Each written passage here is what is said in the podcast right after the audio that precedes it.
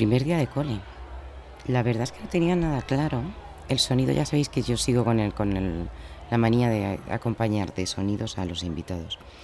Y con Ramón no tenía muy claro cuál era el sonido. Y oye, esta mañana estaba ya trabajando en el audio, haciendo la cartela y justamente primer día de cole. Qué interesante además dejarse llevar.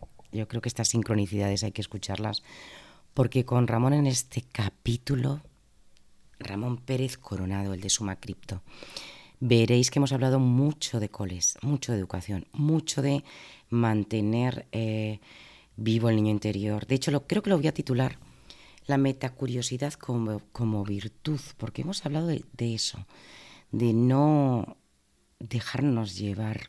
¿Y por qué os digo esto? Porque, mira, la mitad de los niños, eh, yo tengo un cole muy cerca, y bueno, pues me dedico a observar, y la mitad de los niños bien, otros, bueno, eran los pequeñines. Muchos lloraban. Yo pensaba, es que cómo consuelas a un niño que llora. Y que además, perdonadme, pero es que el colegio es una jungla. ¿Cómo no va a llorar? Si es que a mí lo que me maravilla son los niños que no lloran. Y esas niñas que entran andan contentitas. Yo qué sé. A mí me parece que mm, todavía no hemos inventado. Ojalá con el metaverso se puedan hacer otro tipo de cosas. ¿eh? Eh, pero lo que yo estoy viendo, eh, los colegios es un lugar donde sobrevivir. Los profesores hacen lo que pueden, algunos hacen menos de lo que pueden. Y hay muchos casos. hay gente que está completamente ciega y yo no estoy nada contenta, francamente, con la educación que está recibiendo mi hija. No estoy nada contenta. Pero es lo que hay y ya está. Y ya ha cambiado de cole. O sea que no es una cosa que digas, bueno, pues cámbiala, pues sí. Pero te vas encontrando casi lo mismo. ¿Por qué no estoy nada contenta? Pues porque no se favorece bien la relación social porque no se ayuda a entender, porque no se trabajan las emociones, porque se quita las humanidades, porque sin filosofía estamos muertos. Y además, mira, en este capítulo, creo que es un poco en plan dos filósofos de barra de bar, ¿no? Bueno, eso es lo que hemos hecho Ramón y yo. Hemos, nos hemos metido en terrenos en los que hemos hablado de eh, meditación, paseos conscientes, mindfulness, yo qué sé, si es que se nos ha ido un poco la bola. Pero bueno, ya sabes que Metadamas es un sitio absolutamente anárquico. No me voy a dejar influir por nada eh, por, de lo que pueda decir una comunidad gritona y faltona. Entonces no, es verdad que no hay haters, también es verdad que me queréis. Gracias. Y nos queréis. Así que mientras que esto siga funcionando así. Pero vamos, que sí, que se me ha ido un poco la, la pinza. Pero mira, mi lugar común con Ramón es que estoy un poco enfadada, francamente, estos inicios de, curso. A lo mejor me notáis así, lo siento, Ramón, que te haya tocado. Pero es que estoy enfadada porque veo que las cosas no cambian y eso desespera. Hay gente que frente a la adversidad reaccionamos con ira y yo soy de las que se enfada. Pero no, no me enfado porque las cosas no sean como quiero que sean. Me enfado porque no cambian. Me enfado porque seguimos siendo unos borregos y las, las, eh, materias siguen dándose de una manera borreguil y porque sigue habiendo ciertos profesores que han demostrado con creces que, son, que están incapacitados para la docencia y siguen dando clases y a veces incluso llegan a dirigir institutos y colegios. Entonces me cabreo. Pero quitando eso, eh, mi lugar común, y ahora vuelvo otra vez a Ramón, que me ha gustado mucho esta charla, son los, eh, los libros. Con él coincido y, sobre todo coincido en algunos que nos hemos leído los dos. Uno que os recomiendo que es el de hábitos atómicos, que seguramente ya lo habréis leído, pero bueno, por si acaso. Y me ha gustado mucho encontrarme en esta serenidad, porque es un empresario Además, yo pensaba, digo, bueno, pues hombre, es un empresario mm, de poquito, ¿no? De, de, pequeña micropyme, ¿no? Porque se le ve que, aunque tiene el canal en YouTube, que habla muchísimo de los flippers y de los NFTs, que por eso está Ramón aquí en Metadamas, que esas, yo creo que es la excusa para, para traer a gente estupenda, pero bueno. Y, mm, ya, aparte de eso, pues él tiene una empresa eh, de gafas que fue uno de los primeros que dijo, mira, cristales azules, nos estamos cargando los ojos eh, con tanto ordenador. Entonces, bueno, él empezó a fabricar eh, gafas. Yo pensaba que vendía poco, pero el tío ha llegado a vender 250.000 unidades, que no está nada mal. No es moco de pavo, tiene gente trabajando. O sea que te imaginas un empresario un poquito agresivo y es todo lo contrario. A mí me ha encantado su humanidad, me ha encantado lo cercano que es, lo sencillo que lo hace todo.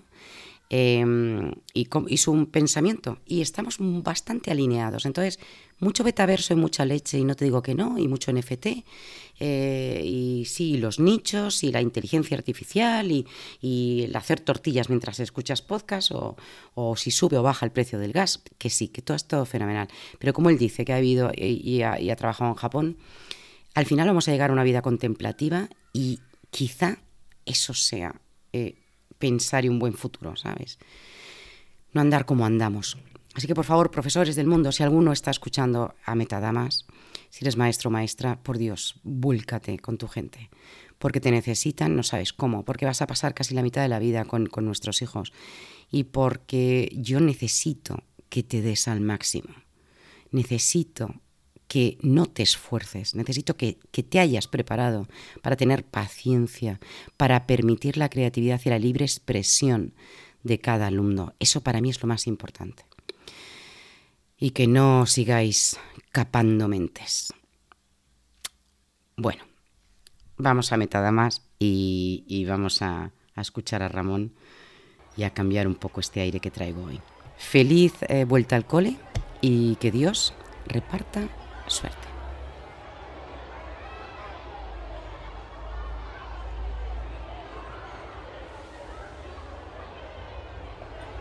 Entendido. Entendido, estamos recording. Si te quieres grabar tú, fenomenal también, ¿eh? Que yo a veces lo digo. No, no, ya, ya me lo pasarás. Es ah, que tú, no, ah no, directamente, o sea, no, no, no, Nunca, ah, muy he bien, vale, vale, vale. O sea, que ni idea. Ah, pues está guay, ¿eh?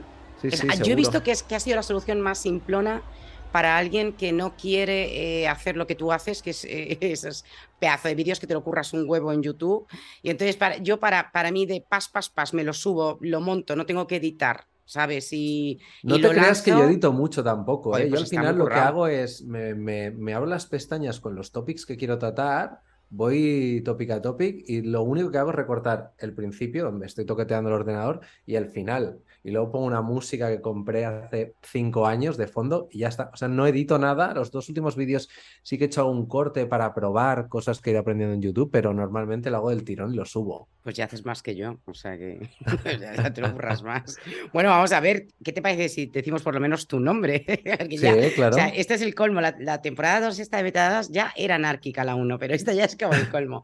Estamos con Ramón Pérez Coronado, que además llevo detrás de ti tiempito, porque muchas de las cositas eh, que, que, claro, tú ya sabes que yo me estoy haciendo como una inmersión a lo bestia en el, en el metaverso. Muy Pero bueno, bien. la buena noticia contigo, además, que es que yo creo que te lo he dicho a ti, el, el primero es que por fin he minteado y entonces eh, es- ya, ya estoy desvirgada del minteo y, y lo he pasado fatal porque es una batalla campal. O sea, haré, creo que haré uno aparte para explicaros cómo se hace todo este follón. Ujú. Pero bueno, ya lo he hecho. Pero muchas de las cosas les ha- las he aprendido contigo. O Qué sea bueno. Yo te conocí a ti antes que tú a mí Muy normal, bien. por otro lado. Y, mm, y me ha gustado mucho. Lo que pasa es que, claro, fíjate lo que vamos a tener hoy, que a mí me, pa- me parece apasionante. Que además tú decías, es que lo del, lo del arte es azuquitar. Pues vamos a ver, Ramones es mm, compra y vende NFTs. Sí. Entonces, mm, te las sabes todas y creo que eres un perfil que no habíamos tocado mucho en Metadamas por la cosa de que yo me voy siempre al rollo arte. Entonces, a mí me gustaría separarlo, porque además creo, no sé tú qué dices ahora, pero creo que ya se está separando. Yo a los, a los PFPs los llamaba cromos. Había gente que les sentaba fatal, pero es que, mira, este fin de semana he estado en Vitoria, en, en la, en, en- en el Museo de Heraclio Fornés, que tiene cartas, y yo decía, joder, es que estos son los NFTs de aquella época. O sea, se toca, se juega, se, se coleccionan, se, hay variaciones. Totalmente. Exacto. Entonces, claro, yo lo que quiero es, em, pues mira, no, no te iba a decir conquistar, pero primero, o sea, tú llevas casi el que más en el, en el tema NFT. Yo creo que sí. Eres de los, de los, de los OG. Ahora mismo, hoy, ¿eh? O sea, porque esto lo, lo, supongo que lo cuelgo, nada, tardo muy poquito, dos o tres días, a lo mejor este viernes ya está. Hoy, esta semana, primeros de septiembre, ¿cómo ves la movida del bear market? O sea, ¿qué está pasando? O sea, porque a mí ya gente me está diciendo, estamos saliendo. Hay Sí. gente que está diciendo, ni de coña. Eh, ¿Tú cómo estás? O sea, para olisquear el momento presente. Sí, yo el bear market eh, no los considero para nada negativos. De hecho, creo que lo que hacen es limpiar bastante el mercado. Y es como Warren Buffett que dice, cuando baja la marea se ve quién está desnudo, ¿no? Eh, pues creo que es lo que sucede. Entonces, todas aquellas empresas que han intentado especular y crear productos o colecciones sin ningún tipo de valor añadido, abajo la marea no tienen nada y se van para abajo, ¿no? Entonces, por eso decía un poco que el arte es un poco azúcar en el sentido de que yo no sé apreciar el arte, no, no, no soy diseñador, no vengo del mundillo, pero quien lo sepa apreciar, lo sabrá apreciar tanto en un bear market como en un bull market, porque al final el arte es el arte. Lo que sí que también creo que el arte va muy dependiente, depende mucho de la comunidad del artista. ¿No? Y ahí es donde los NFTs, creo, y las colecciones también tienen su, su, poder, que el artista desde poco puede empezar a monetizar un poquito lo que vienen siendo sus obras. A mí realmente yo aterrizo en, hace un añito yo creo ya en el mundo NFT, porque eh, mi empresa Barner la creé con el crowdfunding, con lo cual me sentí súper alineado a los NFTs, ¿no? Porque la gente empezaba creando unas comunidades, luego creaba unas utilidades, luego creaba unas colecciones y al final la comunidad la que se beneficiaba de todo y la empresa nacía gracias a la comunidad, ¿no? Entonces, el bear market no lo veo del todo negativo por esto, porque se está limpiando y creo que es en el bear market cuando se dan las evoluciones más grandes a nivel de tecnología, porque como en el bull market todo funciona, nadie se estruja la cabeza para sacar novedades, porque todo funciona, para que voy a estar aquí haciendo un desarrollo, un arco de iglesia, no, pero en el bear market, cuando las cosas no funcionan, es la gente donde ahí se estruja la cabeza para decir, oye, esto no está creado, vamos a probarlo y si funciona bien y si no, no, ¿no? Pero creo que es un poco que con el bear market se diferencia la calidad de la no calidad. Sí, es verdad. Bueno, para la gente, a ver, yo imagino que ya la gente sabe más o menos. El market es el oso, el, mercado del oso, que es como, está como exactamente, es bajista, y el otro que es el año del toro, que es alcista. Y hemos estado en momentos que todos habéis oído de gente que ha vendido y ha comprado eh, las colecciones a una pasta mm, mm, pues la verdad que es un delito. A veces digo, esto es un delito si lo piensas. Vale, entonces ahora estamos en ese momento y eh, sí, pienso como tú, francamente. O sea, yo creo que, de hecho, fíjate, a mí me ha parecido que es un buen momento eh, lanzar ahora sin ninguna estrategia. O sea, a calzón quita como voy yo, que no tengo ninguna estrategia ni, ni, sé lo que va a ocurrir. Pero me importa mucho, francamente, porque eh, creo que el arte, porque decimos, porque creo que el arte y la expresión está fuera de toda moda y fuera de todo mercado. Pero bueno, veremos a ver, veremos a ver cómo va. Vale cosas que me llaman muchísimo la atención de Ramón, aparte de, su faceta emprendedora, que quiero hablar de ella, quiero hablar de ella porque creo que además que tienes unos ítems, que tienes unas, unas balitas ahí muy interesantes sobre emprendedores, que además le estás dando, seguirle en Twitter, pondré el enlace. estoy dando bastante en Twitter, sí. y me gusta esa línea que has llevado, porque él está en Suma Cripto, Suma Cripto es eh, su canal de YouTube, hacer el like, suscribiros y todas las cositas que hay que hacer. En, que yo soy poco de YouTube, es que yo en ese sentido, fíjate, o sea, creo, creo que no estoy suscrita a nada. Bueno, quitándote a ti, evidente. Pero no, soy de. Necesito. Por eso me gusta el podcast, porque con el podcast estoy haciendo al mismo tiempo algo. Claro que los que son muy puristas dirán, ya, pero es que el vivir el aquí y el ahora es centrarte en una única tarea, algo que no he conseguido nunca.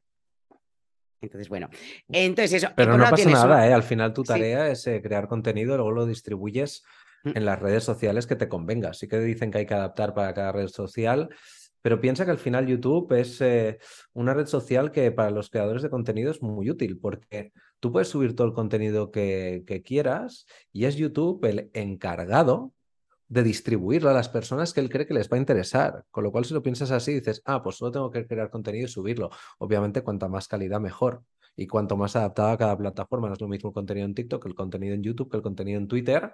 Eh, pero al final, si tú creas contenido, pues lo subes en todo y ya está. Sí, porque yo te he visto que TikTok lo, arrancaste, pero tienes como medio abandonado. Lo arranqué, pero es que no es mi. Yo también. O sea, no tengo tiempo. Eh, punto número uno. Eh, punto número dos, al final, eh, yo tengo Barner, que es mi empresa, y yo todo lo que estudio y analizo a nivel de NFT es porque yo también soy inversor en cripto desde 2017 y en NFT desde hace un añito, ¿no? Entonces yo lo investigo para mí.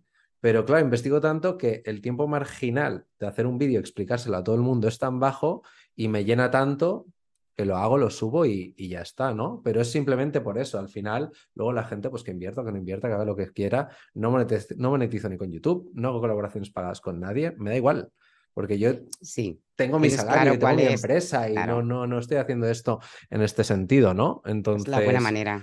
Ya si te piensas en TikTok, ya piensas en Twitter. En Twitter, además, lo hago muy a nivel empresario, emprendedor. Las cosas que se me pasan por la cabeza las pongo ahí y ya está. Y, me da igual lo que la gente piense, si alguien la coge bien y si Mira, por pues ejemplo. Uno que me ha encantado. Bueno, me ha encantado por el 13, porque yo soy del 13, el club del 13. Vale. Pero dices, a veces te sientes solo y perdido, no pasa nada que le pasa a todo el mundo. Te vuelves a encontrar. Totalmente. ¿A ti te pasa o te pasa que a veces te sientes súper solo y te vuelves a encontrar?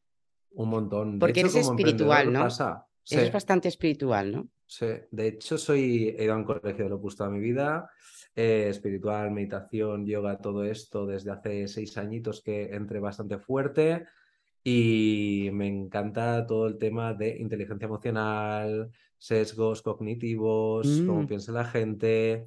Todo esto me, encanta, me encanta. De hecho, el otro, hace un, el otro día, decir, hace un año, dos años, miré eh, toda la temática de psicología y filosofía para universidades a distancia para mirármelo por mi cuenta. Lo que pasa que tampoco tiene sentido apuntarse una carrera hoy en día porque hay mucha materia que no me va a servir de nada, ¿no? Entonces, por ahí sí, pero sí que me gusta mucho porque al final tienes que estar muy bien contigo mismo para, para poder hacer bien las cosas y es la única manera de conocerte hoy en día, yo creo. O sea, que crees que desarrollo personal y emprendimiento deben de ir muy de la mano. Súper. O sea, emprendimiento por encima de toda O sea, yo creo que no hay desarrollo profesional sin desarrollo personal. Ese es el punto número uno. Y sobre todo un emprendedor, al final, yo creo que es un deportista de élite. Tienes que estar muy bien tanto de físicamente y cuidarte porque no puedes estar eh, pesado en el sentido de que todo te afecta a cómo piensas, a tu lucidez, ¿no? Y también en todo el tema de mental. Entonces, Mm, birras me echaré, copas me echaré, drogas ya no, todo esto ya que me puede perjudicar en el sentido de, coño, que el lunes tengo que estar. Ya no tenemos edad, ¿o qué? No, pero sobre todo porque hay 20 empleados y ya, es una. Sí, es una carga enorme, es una responsabilidad. Tienes que estar a tope, tanto mental como físicamente, yo creo. Hay otra que dices, nunca es tarde. He conocido emprendedores exitosos de 17 y de 57, esa me encanta, porque yo, lógicamente, por mi edad, yo, estoy luchando contra el edadismo. porque mi generación está ahí. Bueno, realmente estamos casi todos dando mucho por saco con el edadismo, porque o sea, estamos súper bien, sobre todo si nos hemos cuidado, si hacemos lo que tú haces, ¿sabes? Si hacemos un poquito de meditación, que tampoco hay que volverse loco. ¿eh? No, no, no hay que volverse loco. Claro que no, pero mira, un poquito de meditación. Joder, Nadal hace una hora de meditación. Es que estamos hablando de Nadal. Y si él lo hace, en fin, algo, algo, algo le podemos copiar, ¿no? Entonces, un poquito de meditación, una buena alimentación, lo que tú dices, no pasarte em, con los excesos y, estamos bien. Entonces, claro, yo estoy viendo ahora mucha gente, mira, fíjate, tú también lo estarás viendo, gente que está invirtiendo ahora en, ¿no? Tú tendrás oyentes de un perfil alto, me refiero a una edad eh, ya superando los 40, que están invirtiendo en los NFTs, ¿no? Porque lo ven como una manera de pues sí, de tener un, sobresueldo quizá o, o, de aumentar su imposible... O de pegar un pelotazo ahí de todo. O de pegar un, claro, de pegar un pelotazo. Eso es, joder, pero ¿qué pasa con los pelotazos? ¿Tú has pegado algún pelotazo? Yo en NFTs no he pegado ninguno.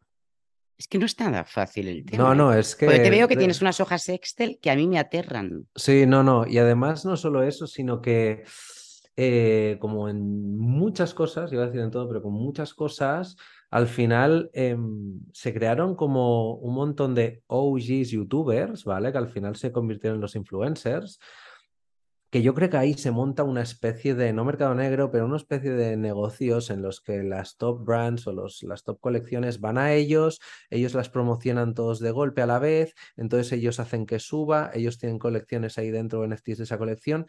Entonces creo que eh, hay colecciones que han, lo han petado porque lo han petado porque lo tenían que petar porque hechas, ¿no? Como ahora, por ejemplo, Digots que ha lanzado Jutsi y creo que lo va a hacer muy bien, o Boetic Jets Club, lo que quieras. Pero hay otras que quizá no tenían que petar, lo que pasa que gracias a los influencers lo han petado. Entonces, que alguien haya pillado una de esas, pues muy bien, pero, pero es difícil porque tienes que estar en todos los alpha groups, tienes que estar en un montón de, de reuniones, tienes que tragar de todos los vídeos que yo lo hago, entonces tienes que estar muy al día.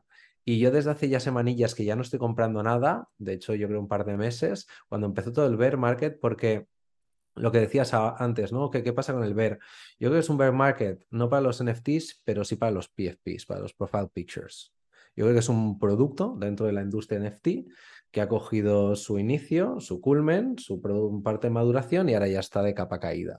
Como cualquier producto físico, eh, es igual. Yo hago gafas de luz azul, pues eh, ahora eh, hace tres años o cuando lancé el primer Kickstarter, salías a la calle y decías que es la luz azul, ni idea. Ahora alguien lo puede saber, ¿no?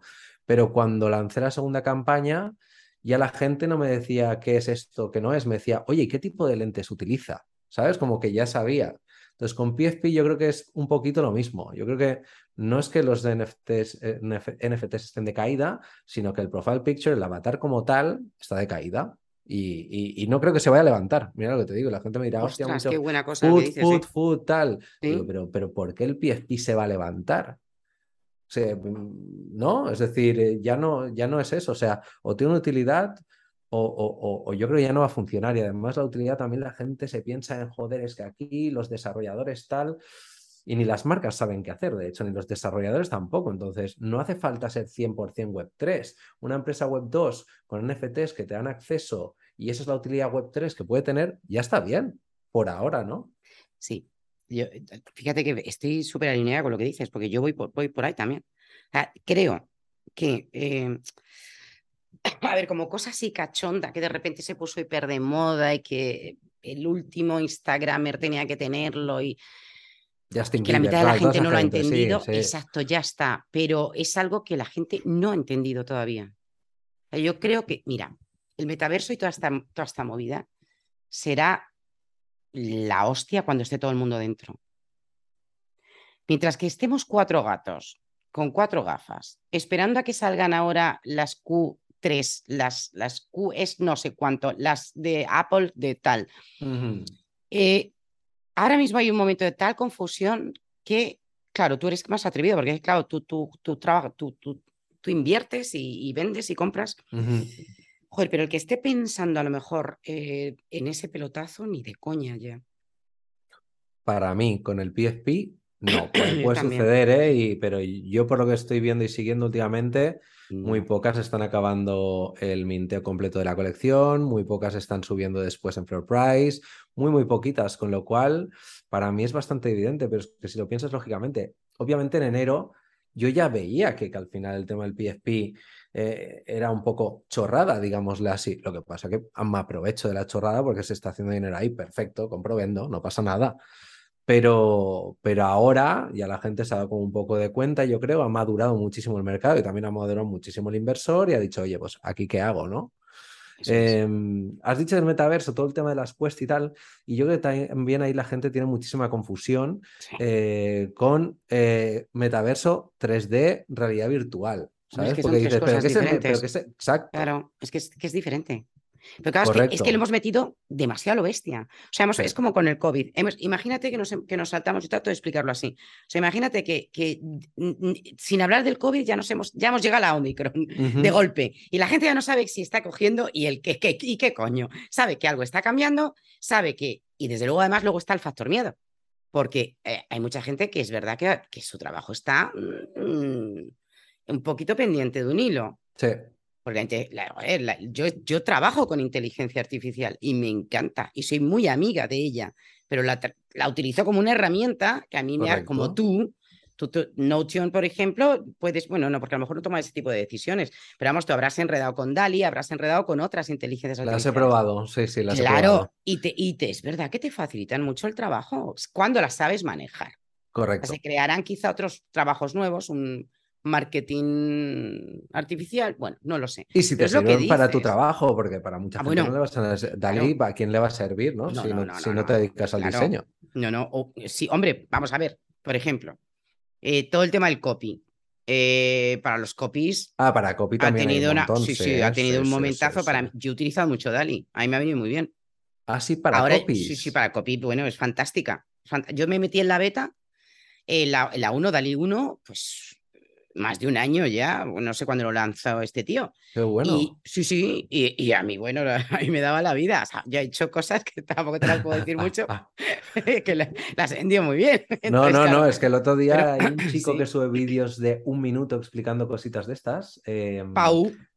Exacto, y explicaba esto, ¿no? Y decía, mira, me he creado dos textos o cuatro textos por siete céntimos y los vendía cinco cada uno, cinco brillos cada yo uno. Yo se lo digo a los copies, a ver, llegan tarde ya pero, eh, por ejemplo, sobre todo eh, eh, esta gente que tiene que escribir tal cantidad de contenido para post, para blog post, porque es verdad que Google sigue posicionando contenido y entonces tiene que escribir tal cantidad de... Tú lo, tú lo sabes, tú tienes un blog en tu, en tu, en tu web.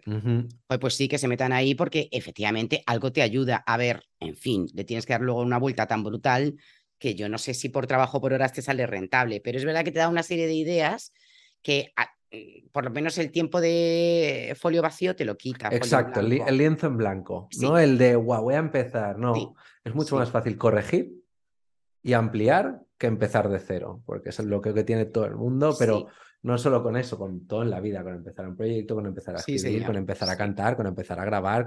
Es el Para música, el siguiente paso es Dali 3, que será musical, y, está, y, vamos, y te vas a hacer unas Ahora ya puedes, yo ya he probado con una inteligencia. Ah, te hace las melodías. Te hace unas melodías, melodías cojonudas. Lo que ah, te hace es que te mezcla, te pasaré, te pasaré, porque ya a mí estas cosas me divierten tantísimo.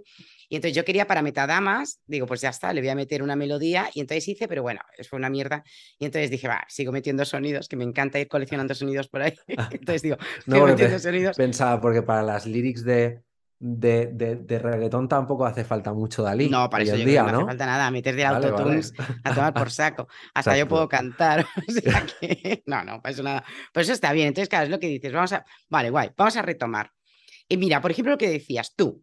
Tienes una empresa que va que lo peta. Porque además es una de las, de las empresas que mejor van. Oye, enhorabuena, te lo has currado. Seguimos vivos. Tienes trabajo, sigues vivo, efectivamente. Eh, oye, yo lo he pensado, digo, joder, este eh, como CEO además, eh, qué fácil hubiera sido para ti contratar y hacerte una colección. Yo la veo, ¿eh? La colección de tus gafas con NFTs. Yo lo veo. Lo, hemos pensado, lo hemos eh, pensado. ah, bueno, entonces, a lo mejor te estoy reventando tema. Espero que no, no, no, que va, ah, que va, que va. Ah, vale, vale, Es algo que, pues nos rondó por la cabeza. Bueno, entonces quizá lo saques, quizá no lo saques. ¿Lo has descartado? ¿No lo has descartado? ¿En qué punto estás? Mira, cuando nosotros empezamos a ver que todas las marcas grandes estaban empezando a entrar, obviamente eh, acertar, ¿quién está acertando? ¿no? Porque tienes Nike que ha comprado CloneX, tienes eh, Adidas que hace la colaboración con, con Board Jets Club, tienes eh, Puma que empezó a comprar NFTs de cualquier colección felina, ¿no? tienes Zara que entró en Cepeto, que es un metaverso coreano, tienes... Entonces, cada una está haciendo lo que le daba la gana, que es normal, porque no hay ahora mismo unas reglas escritas de cómo es, cuál va a ser el metaverso que más se va a utilizar, cuál es más la comunidad más potente para estar. Entonces la gente prueba, ¿no? Y al final es lo único que puedes hacer. Entonces nosotros queríamos hacer tres cosas. Una que ya está y es que tú ya puedes entrar en nuestra página web y comprarte unas gafas con MetaMask, ¿vale? Al final la pasarela de pagos. Y la siguiente era una colección NFT y lo siguiente era una colección NFT utilizable en, el, en, cualquier, en un metaverso, ¿vale? Y habíamos cogido Decentraland. Sí. Está todo el mundo ahí. Exacto, ahora es, para mí es uno de los metaversos operativos más utilizados. Yo creo que se va a quedar casi todo ahí metido, ¿eh? ya verás. Entonces tú para hacer un ítem en, en, Decentraland tenías que pagar, creo que eran 400 eh, o 500 maná para, para validar que en aquella época eran tres pavos, pues ponte unos 1.500 euros, ¿vale? Y luego ya creabas el, el 1.000 pues, o 5.000 de, de esas gafas. Entonces, ostras, tener una colección ahí valía mucho dinero para saber si iba a funcionar o no iba a funcionar. ¿Sabes? Vendieras uno, vendieras 10.000. Entonces pensamos, mira, ahora está bajando todo el tema del PFP, NFT, todo, vamos a pararlo un poquito. Lo que sí que creo, y sí que me haría ilusión, es generar un token, cero euros, me da igual, y empezar a enviárselo a todas las personas clientes o clientas que tienen billetera. ¿Por qué? Porque creo que en un año, seis meses, ocho meses, dos años, voy a agradecer eh, tener sembradas semillas por un montón de billeteras porque no sé qué funcionalidades van a salir dentro de un año que yo voy a poder aprovecharme de eso, ¿no? Entonces, por ahí van un poquito nuestros tiros ahora. Eh, escuché a Gary bien una entrevista que decía, ostras, no estoy tan eh, obsesionado con empresas web 3 que no saben lo que hacen, sino empresas web 2 que empiezan a implementar cositas tokenizadas, ya me sirve. Y pensé, joder, si Gary lo dice, que en principio son unos tíos más cracks del mundo a nivel de marketing, agencia y tal, hay que escuchar, ¿no? Y ya coges lo que cada uno. Pero sí que creo que toda empresa tendría que tener un ojo puesto, eso 100%. ¿Y qué hacer? No hay respuesta para ello, pero creo que agradeceremos todos eh, que tengamos billeteras con tokens nuestros detectables y tal para en un futuro hacer, no sé qué se podrá hacer. Hombre, lo ideal sería desde luego que eh, las billeteras estuvieran unidas, que yo creo que es otra de las cosas que están fallando, o sea, que tú tengas que tener ese follón de billeteras, aunque, aunque elijas y te quedes con MetaMask, que ahora mismo es, muy difícil que alguien la barra del mercado.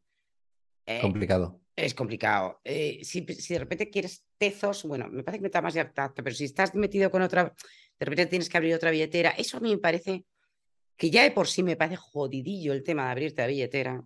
Porque tienes un mandanguita, o sea, hay que hacer un tuto ahí, pasito a pasito. Las claves, las 12 palabras. eso es. Entonces, si ya, sí, sí, sí, al final se acaba la cosa complicando. Pero claro, es lo que dices. Eh, a mí me parece que para una empresa, si yo tengo ahora mismo una empresa y fabrico como tú, eh, y tengo, no sé, la cantidad de usuarios X que has podido vender 20.000 gafas, 15.000 gafas, eh, más. 250.000 más o menos. Qué burrada, por Dios, fíjate, o sea, fíjate dónde está. Sí, pues, sí. Fíjate, fíjate que 250.000 gafas es una barbaridad de producto por el mundo. Pues hombre, si tienes una buena base de datos con toda esa gente, quizá antes de mandarle el clásico, esta es una idea marketingiana que imagino que hasta están todos ahí moviendo, antes de mandar el clásico, no sé qué, por Navidad, ¿sabes? Email de no sé cuánto, pues de repente una monada de, de un NFT pequeño con un algo, con un, no sé. Sí, para que crear, generar esa comunidad. Es que además las, las colaboraciones entre marcas son muy grandes, ¿no? Porque al final eh, tú imagínate, ahora Shopify, ¿vale? Que es el, el, CMS, el Content Management System, que utilizo yo para llevar la página web, eh, va a permitir que la gente conecte sus billeteras, ¿vale? No para pagar, sino para conectarse a la página web. Ayer lo hice yo, sí, sí, token, sí. Token Gated Experience se llama, ¿no? Eh, coño, eso es muy heavy, porque si te paras a pensarlo, si llega una colaboración con Boyd Yacht Club, solo con que me den el, la billetera de, de, su smart contract, ¿vale? Porque Solo con eso ya tienes toda la información de debajo. Eh, yo ya puedo poner que cualquier persona que tenga un Voltage Jazz Club ya puede comprarme las gafas con un 30% o un 20% de descuento, ¿no? Sí. Y a la inversa, si yo hago una colaboración con otra marca eh, y ellos pueden decir, oye, cualquiera que tenga una gafa Barner o su token, también tendrá eso, ¿no? Entonces las colaboraciones creo que van a ser muchísimo más... A lugares secretos, espectáculos... Eh, conciertos... sí, eh, bueno, eso, va eso está clarísimo. O sea, ahora mismo la gente se guardará el token porque ha ido al concierto, el último concierto de ACDC. Y, y a mí me encantaría tener esa entrada en mi billetera. Ese tipo de cosas. O sea, Correcto. eso lo vamos a ver. Pienso que ahí estamos muy vivos, estamos en pañales, está creciendo. Lo que sí que es verdad ha sido las mil, eh, porque además yo te lo contaba, yo cuando arranqué, que te escuché a ti, eh, una de las primeras cosas, como yo he estado siempre diseñando, una de las primeras cosas fue agarrar y, tratar de hacer una colección que además iban a ser cabras, porque a mí me apasiona la cabra, la cabra de la legión, me apasiona las cabras. Y digo, ya está, me voy a hacer unas cabras. Pero claro, luego me di cuenta y dije, pero valiente gilipollas. O sea, yo sola decía, pero vamos a ver, ¿y qué hago yo con 10.000 cabras? O sea, pero qué absurdo es esto. Y ahí fue cuando ya dije, mm, tiene que haber algo más. Y, luego descubrí lo que es el arte, el 1-1. Eh, a ver, ¿qué te iba a decir? El, one, one, pero curioso que directamente digas 10.000 cabras, ¿sabes? Porque al final eh, mm. ¿Por qué 10.000 y no 100 y no 300 y no 5? ¿no? No, y ahí sacaré es mis 5 cabras y se las regalaré a, mí. Exacto. Sí, sí, sí, sí. sí, Al final es, es, cuando me pregunta la gente, ¿no? O, o, o Euge eh, o, cualquiera, ¿no? De, de, otras colecciones. Me decían, hostia, el supply. digo, tío, el supply es, eh, pues joder, si tú eres masajista, ¿cuántos masajes puedes hacer al día? Eh, ocho, pues tío, mm, y si vas a prometer que vas a hacer un masaje diario a todos los que de esto, pues solo puedes hacer ocho. ¿Sabes? Es decir, ¿a cuántas personas puedes ofrecerle tu valor? ¿A 100? Pues a 100. ¿Con cuántas personas me podía yo reunir cada día durante media hora para darles consejos de emprendeduría? ¿Con 8? Pues solo puedo dar 8, porque si, hay, si doy 12, ya habrá alguno que no esté cumpliendo mi palabra, porque se me llenaría, ¿no? Entonces ahí está un poco el tema. ha sido el tema especulativo el que se ha cargado toda esta historia. Totalmente, totalmente. Los famosos roadmaps imposibles. Es que vamos a hacer esto, vamos a hacer esto otro. Videojuegos, es que, joder, es que la luna, la luna. Mira, tíos, o sea, si es que se os veía. Son cosas que se ven desde un primer momento que dices. Mm". Bueno, no los ve todo el mundo, ¿eh? Bueno, o sea, yo porque, mira, de, videojuegos entiendo bastante, hace muchísimos años que no juego, pero la industria me interesa muchísimo, sobre todo la psicología que está detrás de los videojuegos para enganchar y, todo eso es algo que pensé, wow, es que ya aquí detrás de esto hay genios. Em, pero videojuegos, estás, eh, la gente, todo el mundo prometía juegos, estás, ¿sabes lo, el tiempo que hace falta para crear un buen videojuego? Años y todo el mundo lo prometía. Y digo, ahora que todo el mundo aquí es listísimo y tiene un equipo de desarrollo de videojuegos detrás, madre mía. No, no, los roadmaps había que cogerse con pinzas. Sí, sí. Es que es la, es la, palabra es utilidad. es utilidad. Es o sea, eso. si tú estás haciendo algo por el mero hecho de divertirte, lanza una colección y, interque- y, y que funcione como la filatelia. Ya está, no le busques más. Correcto. La cosa es que hemos querido hacer una cosa que superara eso. Entonces es, ya no es que tengas un cromo, es que el cromo te permite acceso a, o te permite, y ahí yo creo que está el fallo, porque tan, o sea, si estamos hablando de algo descentralizado como es esto, no tratemos de ponerle tantas normas y tantas, ¿no? Sí, Que ya- sea ya más- sal- es que ya saldrá. Exacto, Es ya que ya, saldrá. es que ya saldrá. Y por un lado utilidad y por el otro lado eh, apoyo comunidad barra crowdfunding, ¿eh? porque a nivel artista, músico y todo esto, para mí es lo que tiene todo el sentido del mundo. Yo tengo un amigo que estuvo tocando en el Metro de Londres ocho años y no había manera y sacó disco y yo qué sé, pues lo escucharán 20.000 personas, pero joder, si sacara un token o una colección de NFTs de 500... Pues quizá ya ganaría más, ¿sabes? De esto y quizá puede tener reuniones con sus fans. Yo qué sé, hay un montón de cosas que se pueden hacer. Esa es la parte que me gusta a mí. Sí, esa es la parte que digo. Para mí esto de Toda apoyo. esta gente, claro, mira, lo que te decía, estoy hablando, ay, ay, estuve escuchando otro día Felipe, Felipe, Felibao, Feli- Felipe Bao. Ujú. Felipe, ahí el de la menina, por favor, institucional, Felipe Bao. Bueno, creo que sí.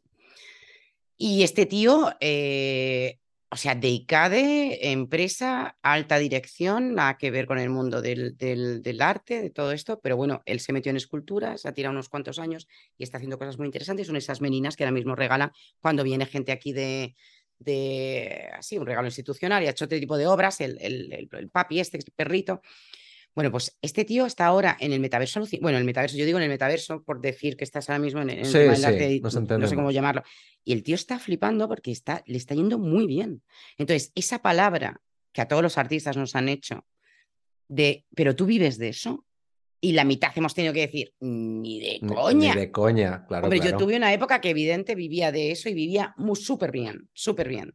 Pero luego llegan las crisis y entonces los artistas son los primeros que nos zumban. Que Correcto. es así, es así. Si no tienes un buen colchón, porque has podido vender mucho, has podido tenerlo ahí, pues estás ahí jodidamente. Pero me da igual. Actores, músicos, eh, pintores, escultoras, me da igual.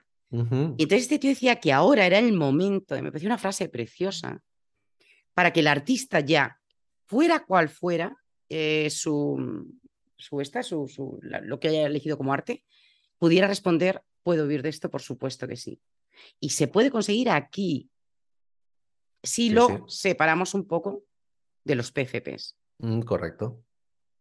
Lo que no, No sé es- tienes que hacerlo, sí, sí, totalmente. No tienes, es que no se tiene que ver, se tiene que ver como una herramienta de, de- de- de- apoyo a tu Mm. artista, no se tiene que ver como una colección especulativa. es, nada, oye, una herramienta eh, más y ya está. Eso una es. herramienta más.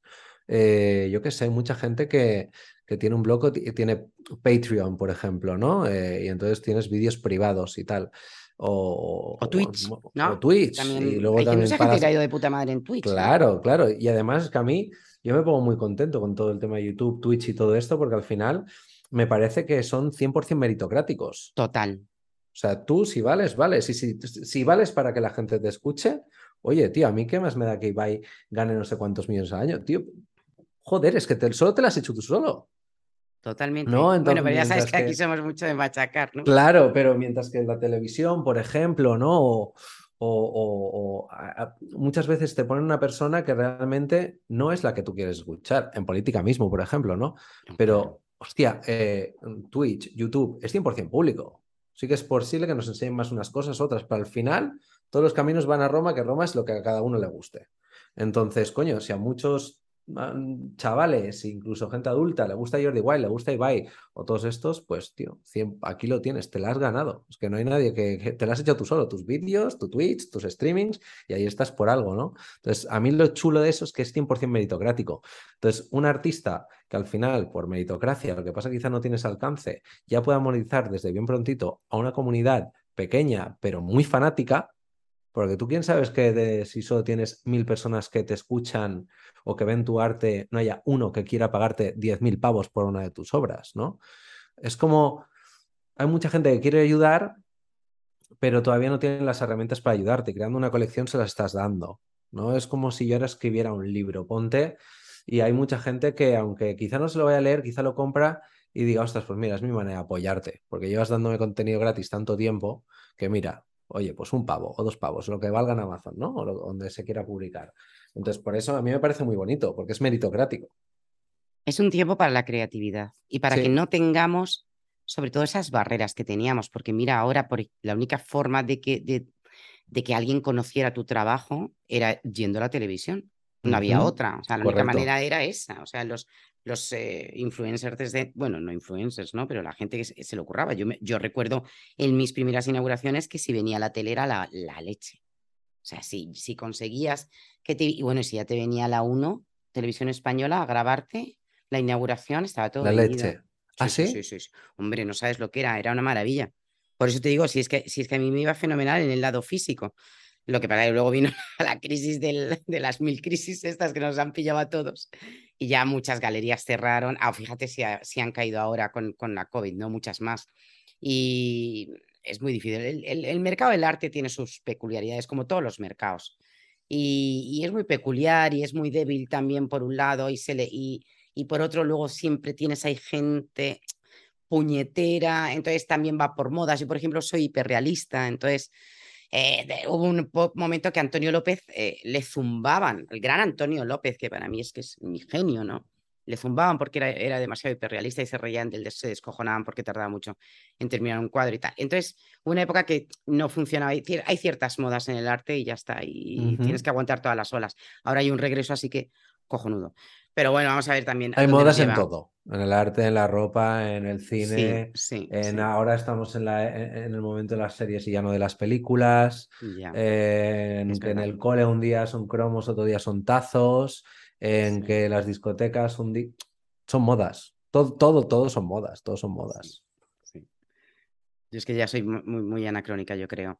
Vale, ¿en qué momento eh, hmm. te pillamos? O sea, ¿en qué momento de tu vida estás? A nivel persona? ¿Qué... Ahora mismo, mira, yo tengo un mastermind y, y, lo primero que hacemos es eh, puntuamos eh, cómo estamos en lo personal, en lo laboral y, en y cómo vemos el futuro, ¿no?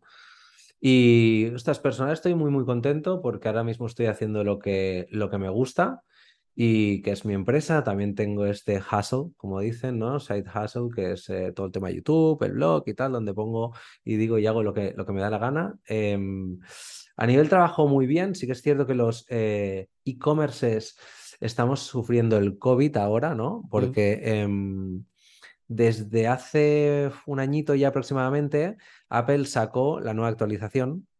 Hay mucha gente que no lo sabe, pero con esta actualización lo que le dio ha hecho muchísimo daño, ¿no? Por el tema de la privacidad, ya no sabemos quién hay detrás de la pantalla. Eh, que por un lado dices, ostras, muy chulo, pero por otro lado dices, claro, la gente le siguen saliendo anuncios, lo que pasa que ahora no son relevantes, ¿no? Bueno. Entonces nos, nos estamos los que estamos sobreviviendo nos estamos reinventando, ¿no? Estamos dejando de lado, es súper curioso, estamos dejando el mundo online o de poner tanto foco, horas y tiempo y esfuerzo para irnos de nuevo al offline, a las mm. tiendas, a buscar otra vez eh, lugares donde poner nuestro producto por donde Pero ya era hora. Ya era hora de eso. Nosotros ya hace dos años que empezamos porque no queríamos tener o depender solo de Facebook, ¿no? O de Instagram. Entonces ya hace dos años ya contratamos unos directores o de Google, ya que, que o de Google. Las ads de Google son la leche también, ¿eh? Correcto. Y, en dos años con mucha pasta se convierte el cookiesless de, de, Google y ya quitan las cookies, con lo cual lo mismo, ¿no? Otra, otra gran pandemia a nivel online. Entonces, al final yo creo que todo el mundo tiene una parte digital y una parte analógica, y la parte analógica es seguir pasando por las calles, seguir entrando en tiendas, porque las tiendas siguen vendiendo. Entonces, a nivel trabajo, estamos ahí struggling, sobreviviendo, pero contentos porque vamos a pasar y vamos a y seguimos creciendo y todo esto es positivo. A nivel personal, pues muy contento porque hago lo que siempre me gusta. Además, he vuelto a leer, he vuelto también a hacer deporte, que me iba muy mm. bien, sobre todo porque me cuesta mucho dormir. Soy una persona que duermo muy poco. Sí, yo también. Ay, ¿qué vamos a hacer con es eso? horroroso. Yo me meto chutes de melatonina. Bueno, tú no sabes. O sea, me hago de todo, pero duermo una mierda. Una mierda. No sé por qué. Fatal. Pues es, es, fatal. Pues es inquietante, porque, bueno, yo te metería en un club que tengo. Hoy nos, nos reíamos de eso, ¿verdad? Bueno, yo he estado en el club de, de las cuatro eh, durante un tiempo de mi vida. O sea, muy fuerte. ¿eh? Dormirte a las 2 de la mañana y a las 4 estar como un búho. Pues e, es complicado el tema del insomnio, pero creo que estamos en, en un momento a nivel planetario de, insomnio. Ostras, de poco dormir. Sí, Claro, señor. claro, y el estrés, sí, sí. Por el puto Es estrés que nos está el- destrozando. Total, total, es el síntoma número, El número uno, cortisol, el creo. cortisol. Sí, sí. ¿Y qué haces? ¿Qué trucos tienes? A ver si me vale No alguno. tengo ningún truco. eh, ahora estoy intentando, porque es que además yo y mi mujer nos vamos a dormir súper tarde, rollo, nos metemos doce y media, una en la cama, eh, Claro. que al final dices, coño, si es que de, de, de, de, de 9 a, a 12 ya no haces nada útil, ¿no? Entonces, Hombre, es mejor irse a la cama a como- leer, quizá, ¿no? Te vas, te tumbas, te Sí, vas a leer. sí, sí, totalmente. Lo que pasa que, que es que a veces acabamos de trabajar muy tarde y nos ponemos a hacer a las nueve y media y acabas con el estómago lleno, que está Ya muy no puede mal, ser. y no te quieres meter directamente en la cama. Nada. A las ocho y media, como muy tarde, hay que cenar. Correcto. De hecho, nos, cuando viví en, en, en Japón, porque yo acabé la carrera en Tokio, mi último año de carrera de universidad, y estoy viviendo allí, una de las mejores experiencias de mi vida, eh, ahí me acostumbré a comer a las 12, 12 y media y a cenar a las 7, 7 y media. Y cuando llegué, eh, como buen español, pensaba, "Pf, pero si me voy a morir de hambre, ¿sabes? Voy a comer a las 7 y a las 11 me está haciendo mi bocadillo. Y, y no, y al cabo de una semana, nada, y creo que perdí como 10 kilos en, en, en mi Hombre, te, estancia. te estabas haciendo un ayuno de, que ahora está hiper de moda. Exacto, el ayuno te estás haciendo- intermitente. exacto, te estás haciendo tu ayuno, tu ayuno, mm, de una manera sí. totalmente natural, que, que es que yo creo que es muy interesante.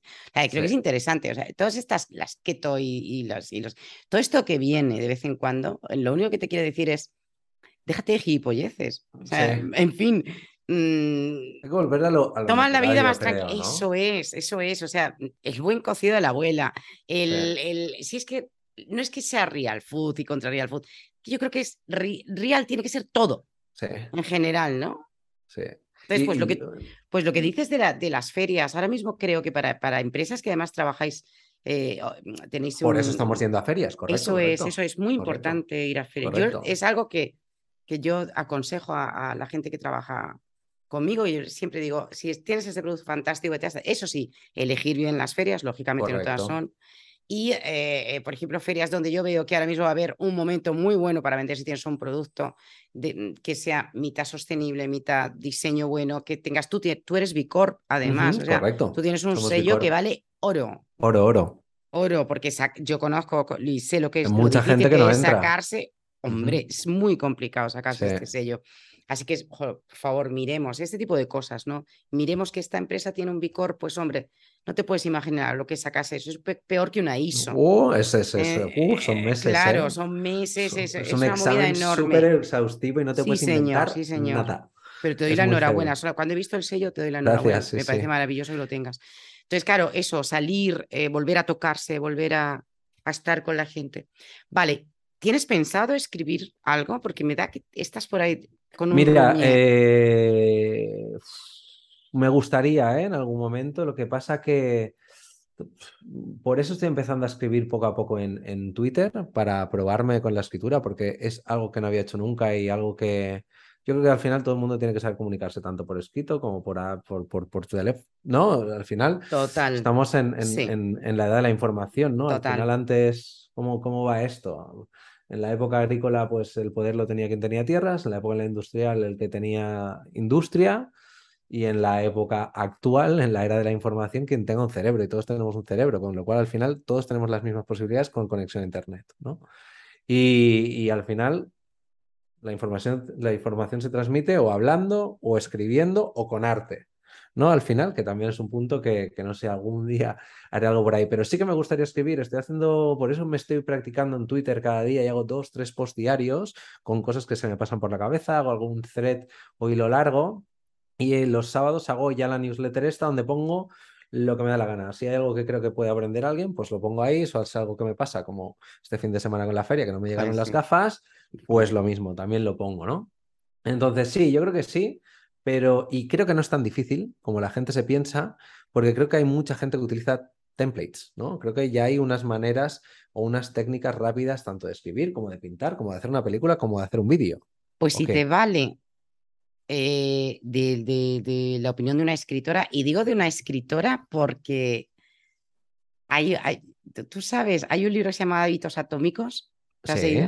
Pues sí, atómicos, que cuando la gente dice, eh, eh, bueno, básico, eh, cuando la gente, eh, tú quieres hacer algo, tú tienes que, que decir que eres antes de serlo. Brutal. Para mí, de los conceptos más potentes de todo el libro. Sí, total, total. Y a mí durante mucho tiempo, eh, a mí me presentaban como escritora, escrito y publicado, o sea, que es una realidad, soy escritora. Claro, a mí me parecía un escritora así con la boca chica. O cuando me decía como pintora. Ahora soy escritora, soy pintora y soy lo que, lo que sea. o sea, si lo he validado con una única cosa, ya soy esa cosa. Entonces, sí te vale y, a nuestros metadamers, si te, si te vale a ti que también estás escuchándonos, yo te digo, a mí me ha costado durante muchísimo tiempo mm, y he hecho muchos talleres y he escrito muchísimo, he hecho, o sea, yo he hecho escritura de toda, sí, claro, claro, porque tienes esos miedos. Pues yo ahora mismo te digo, a tomar por saco todo. Lee muchísimo, eso sí, eso, siempre. Para mí puedes leerte dos, tres libros a la semana, mejor, mejor.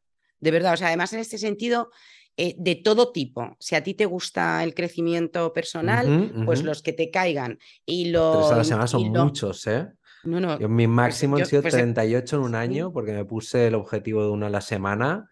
Y ostras, había semanas que te cumplía, pero es que hay otras que. bueno, no, hagamos, no lo hagamos por cantidad, que a lo mejor tiene razón que es que. Por tiempo, yo creo. Tiempo invertido cada día. Porque a veces, sí, a, a ver, al cerebro le viene fenómeno a última hora de la tarde, que es cuando estamos súper cansados ya, sobre todo si no has hecho un paroncito, una mini siesta, un mini receta ahí, le viene muy bien eh, leer cosas frescas. O sea, ¿Mejor que por la mañana?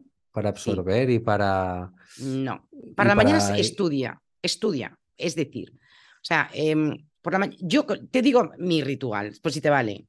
Si quieres escribir, que yo te, sabes que yo tengo que escribir para mucha gente y yo tengo que escribir bastante al día. Entonces, yo lo que hago es, bueno, aparte de que me doy mis gracias porque estoy viva, porque no te puedes imaginar a la gente que la palma durante la noche, ya despertar es un puto milagro. Entonces, tratar de sonreír, no estar de mala leche, darle una pata al marido, ¿sabes? Porque ha roncado y tal, no, o gritar a, la, familia. Entonces, lo que hago es, hago eso em, y luego trato de hacer unos estiramientos suaves. Si me puedo, me, marco un saludo al sol. si me duelen los riñones, no me lo marco y se acabó y no pasa nada porque yo me quiero y me acepto. Y ya después de ese ratito me tomo mi café negro, ya tiro hasta las 12, eso en alimentación que me meto en algo. Pero lo que hago es, en el momento que yo ya he conseguido eso, sí que leo no mierdas. Es decir, no abro el correo electrónico lo primero, porque me encuentro a mis colegas copies que escriben de puta madre, el Nahuel, el Irra Bravo, la, esta, eh, Inés, o sea, tanta gente, y ya se me ha ido la pinza, porque es maravilloso lo que leo. Como tú que tienes newsletter. Entonces, claro, a ellos ya dije, uh, me roban. Entonces, yo lo que hago es que me hablo el note o lo que sea, veo para quién tengo que escribir y ya me centro ahí. y me quito lo primero, sí. Lo primero porque voy fresca y me quito lo que es trabajo que hay que hacer bien, que tienes que estar muy despierto. Y a partir de que ya tengo ya todos esos trabajos, ya voy un poco a mi rollo, que me voy, me paseo, me hago mi coquedama esta o mi cocodamas o mi foto, mi tal. Y ya a partir de las seis, eso ya sí que lo hice hace mucho tiempo, igual que los viernes por la tarde no se trabajaba. Cortas. Hace años, sí. Y me cuesta mucho oh. trabajo, ¿eh? Me cuesta. Al principio es bastante complicado. Pero es que sabes qué ocurre, que al principio te dices, ostras, es que es como que estás haciendo el vago, ¿sabes? Eh, es durísimo, porque dices, ostras, que estoy haciendo el vago, es que no estoy haciendo nada, es que me voy a morir de hambre, es que estoy siendo, o sea, mm, esto es negligencia. Luego te das cuenta que no, luego te das cuenta que te cunde mucho. Mira, oye, pero cuéntalo tú, tío. Si hoy ponías tú un tuit que era maravilloso, cuenta la ley de Parkinson. La ley de Parkinson, sí, sí, que Cuéntalo. al final si te dan... Es que el ser humano eh, utiliza el máximo de tiempo que tiene eh, para realizar cualquier tarea. O sea, vas a estar, si el deadline es dentro de 10 días, pues vas a trabajar en esa tarea 10 días, ¿sabes? No vas a hacerlo ahora para estar tranquilo los nueve días y te lo quitas ya encima, ¿no? Eso es lo que, lo que hacemos todos, con exámenes, con trabajos, con deliveries, con absolutamente todo. Y está en nuestra naturaleza, entiendo que por el tema de la, energía, ¿no? De la conservación de la energía y por no estresarnos ahora cuando ya lo haremos. Y por la retentiva. Y por la retentiva. Nuestro cerebro en, en, 24 horas ha olvidado muchísimo. Entonces, por eso yo soy las que dice, si tienes exámenes, levántate muy temprano y repásate a lo bestia todo porque eso va a ser lo que tu cerebro retenga durante mayor tiempo. Entonces, claro, es verdad, es lo que tú dices. A mí me gusta trabajar bajo presión, seguro que tú como emprendedor. Sí, bueno, soy bastante más efectivo. sí, sí, claro. ya es así, pero eh soy optimizo bastante si me pongo, si me cierro, por ejemplo, en el calendar, esta hora es para esto y la acabo, es mucho mejor que si lo, es para dentro de tres días. Me lo pongo ahí, de 11 a 12 hago esto, producciones, logística, lo que sea. Correcto. ¿Qué pasa con procrastinar? Que ahora estamos todo el mundo ahí. ¿Qué, pasa con, la procrastinación? Mm, la verdad que yo lo llevo bastante bien porque es que en una startup hay mucha urgencia, hay muchos fuegos y, y eso también es un tema de los emprendedores, ¿no? Que al final tenemos que tener tiempo para tener un poco de visión a largo plazo de lo que estamos haciendo. Eh, no por ir rápido y hacer muchas tareas, en el largo plazo has avanzado más, porque al final estás apagando tanto fuego tan rápido que muchas veces estás haciendo cosas que vas a tener que repetir o tirar para atrás porque no estás viendo más, más allá. Y, ahora está muy de moda, pero porque cuando, y es que tengo muchos sentimientos encontrados, eh, porque, por ejemplo, ¿no? todo el tema de, del TDAH, ¿no? Que, que, cuando yo iba al cole no existía y cuando pasaron unos años empezó a existir el, déficit de atención. Yo no me lo creo, soy de una de las que negacionistas, no me lo creo. Absoluto. Y luego todos los chavales a mí me habrían medicado. empastillados. Es que a mí me habrían medicado, yo, siempre pensaba, he dicho. Y a ti más, porque tú eres todavía, se te ve que todavía eres no, más No, yo no, yo no, yo no. Ah, no. Medicación. Ah. no, no, no, no, no medicación, digo que se te ve que eres más movido, o sea, que a ti posiblemente, o sea, no creo que fueras un niño tranquilo, tienes pinta de ser muy inquieto. Soy inquieto, pero, pero en el cole cumplí muchísimo y en la universidad también. Vale, vale. Muy mucho. Porque al final, eh, pues yo vivía solo con mi madre, entonces también intentaba ayudar en casa lo máximo posible. Eh, pues primero trabajo a los 16, eh, gastos de, agua, de luz, lo que pudiera. Entonces yo pensaba, con la responsabilidad que tienen mis padres, la única responsabilidad que yo tengo es acabar el cole, ¿sabes? O sacar buenas notas. Es, es la única obligación que tengo, que tengo. Y en realidad es así, ¿no? Un niño tiene que pasárselo muy bien, pues lo único que tiene que hacer es ir al cole. Si va al cole, al menos que haga, que, vaya al cole y que, y que lo haga bien, ¿no? Entonces yo eso lo tenía bastante en mente y ya por, por, personalidad, eh, pues quería hacer las cosas bien. Y además se me da muy bien todo el tema de los números, el cole me enviaba a las Olimpiadas de Física, a las Olimpiadas Matemáticas, hice el primer ciclo de Ingeniería Aeronáutica, la odié porque no me vería jamás en una oficina haciendo cálculos o tengo amigos pues eh, en Ferrari túneles de viento, tengo otros en aeropuertos y no, no, no, no, no. Y ya me pasé a ADE, que tampoco creo en las universidades ni en los másters. Eh, bueno. El MBA que está en boca de todos. Hostia, monta una startup. Ya verás tú el MBA que te pegas, porque cuando se te queda una producción entera en aduanas, eso no te lo enseñan, pero te va a pasar, ¿no? O cuando llegas a una feria y no tienes, ya verás, ¿no? Entonces hay muchas cosas que, creo que sí que pueden ayudar muchísimo, pero no, no, no tan, creo que es más networking que otra cosa y creo que la educación universitaria tiene que cambiar y la escolar también, básicamente, y sobre todo que la gente vuelva a leer, porque yo hasta hace siete años no recuperé la pasión por la lectura. Bueno, pero también en tu caso lo entiendo a ver, cuando tú estás al frente de una empresa... Ahí tienes que formarte sí o sí. Sí, o sea, ahí tienes que leer muchísimo, porque no sabes nada. No, digo, no digo, no digo que no, que no debas. Eh, eh, y además focalizado a todo el tema de empresa, ir a todas las conferencias que haya, sí, súper focalizado. Pero es verdad que, que es que las taquicardias que te dan cuando, cuando, cuando miras los números, cuando tienes es, es, es, chungo. O sea, yo fíjate, yo creo que no, fui empresaria una vez y creo que no volvería a ser.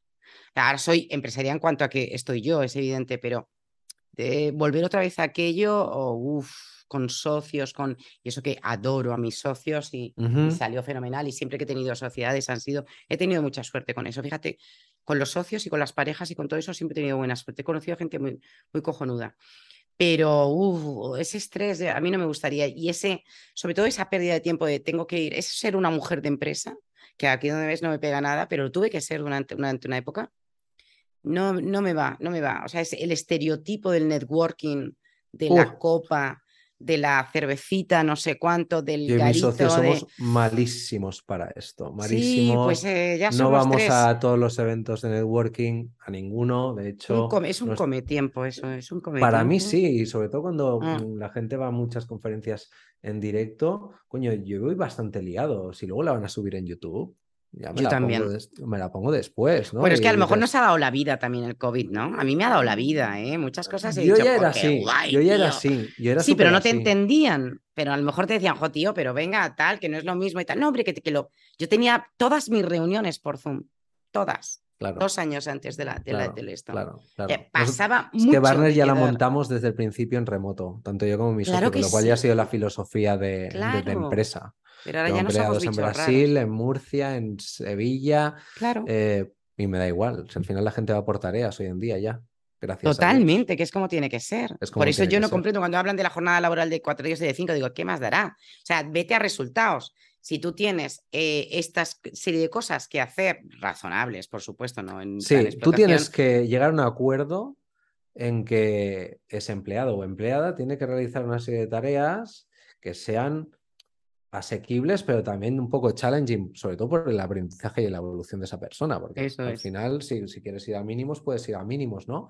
Pero si tú acuerdas, si tú como manager ves que esas tareas le van a costar, que va a aprender y que si las consigue es un éxito de mes o de trimestre, cada uno que lo haga como quiera, pues ya está, me da igual si lo hace a las 4 de la mañana o a las 10. Sí que es cierto que yo creo que estamos, la sociedad, gracias al COVID, ha aprendido a todo el tema del teletrabajo y el siguiente paso, que ya tardará, es el trabajo asíncrono, ¿no? Que es que no tengas ni que estar conectado a la misma hora que tus compañeros, que el problema ahí es todo el tema de las sinergias que se pierden o de tener también con el teletrabajo, es decir, tienes a ti, a tu compañero aquí a mano derecha, ostras, en vez de un Slack, un mail o una llamada, oye tío, ¿esto cómo era? Perfecto, en cinco Ojo, segundos eso estás. sí, eso sí. Yo a veces mando un WhatsApp internamente en mi casa, que es que es pa- tiene delito, macho. Tiene delito. Tiene delito, Tiene delito si lo internamente. piensas, Vete a sí. comprar, no sé, pero por Dios, o sea, hay veces que sí, sí, sí, o sea, nos Y a nivel de cultura de empresa también se pierde Sí, mucha sí, cultura se de pierde, empresa. se Para eso es pierde, se vital. pierde, Se pierde.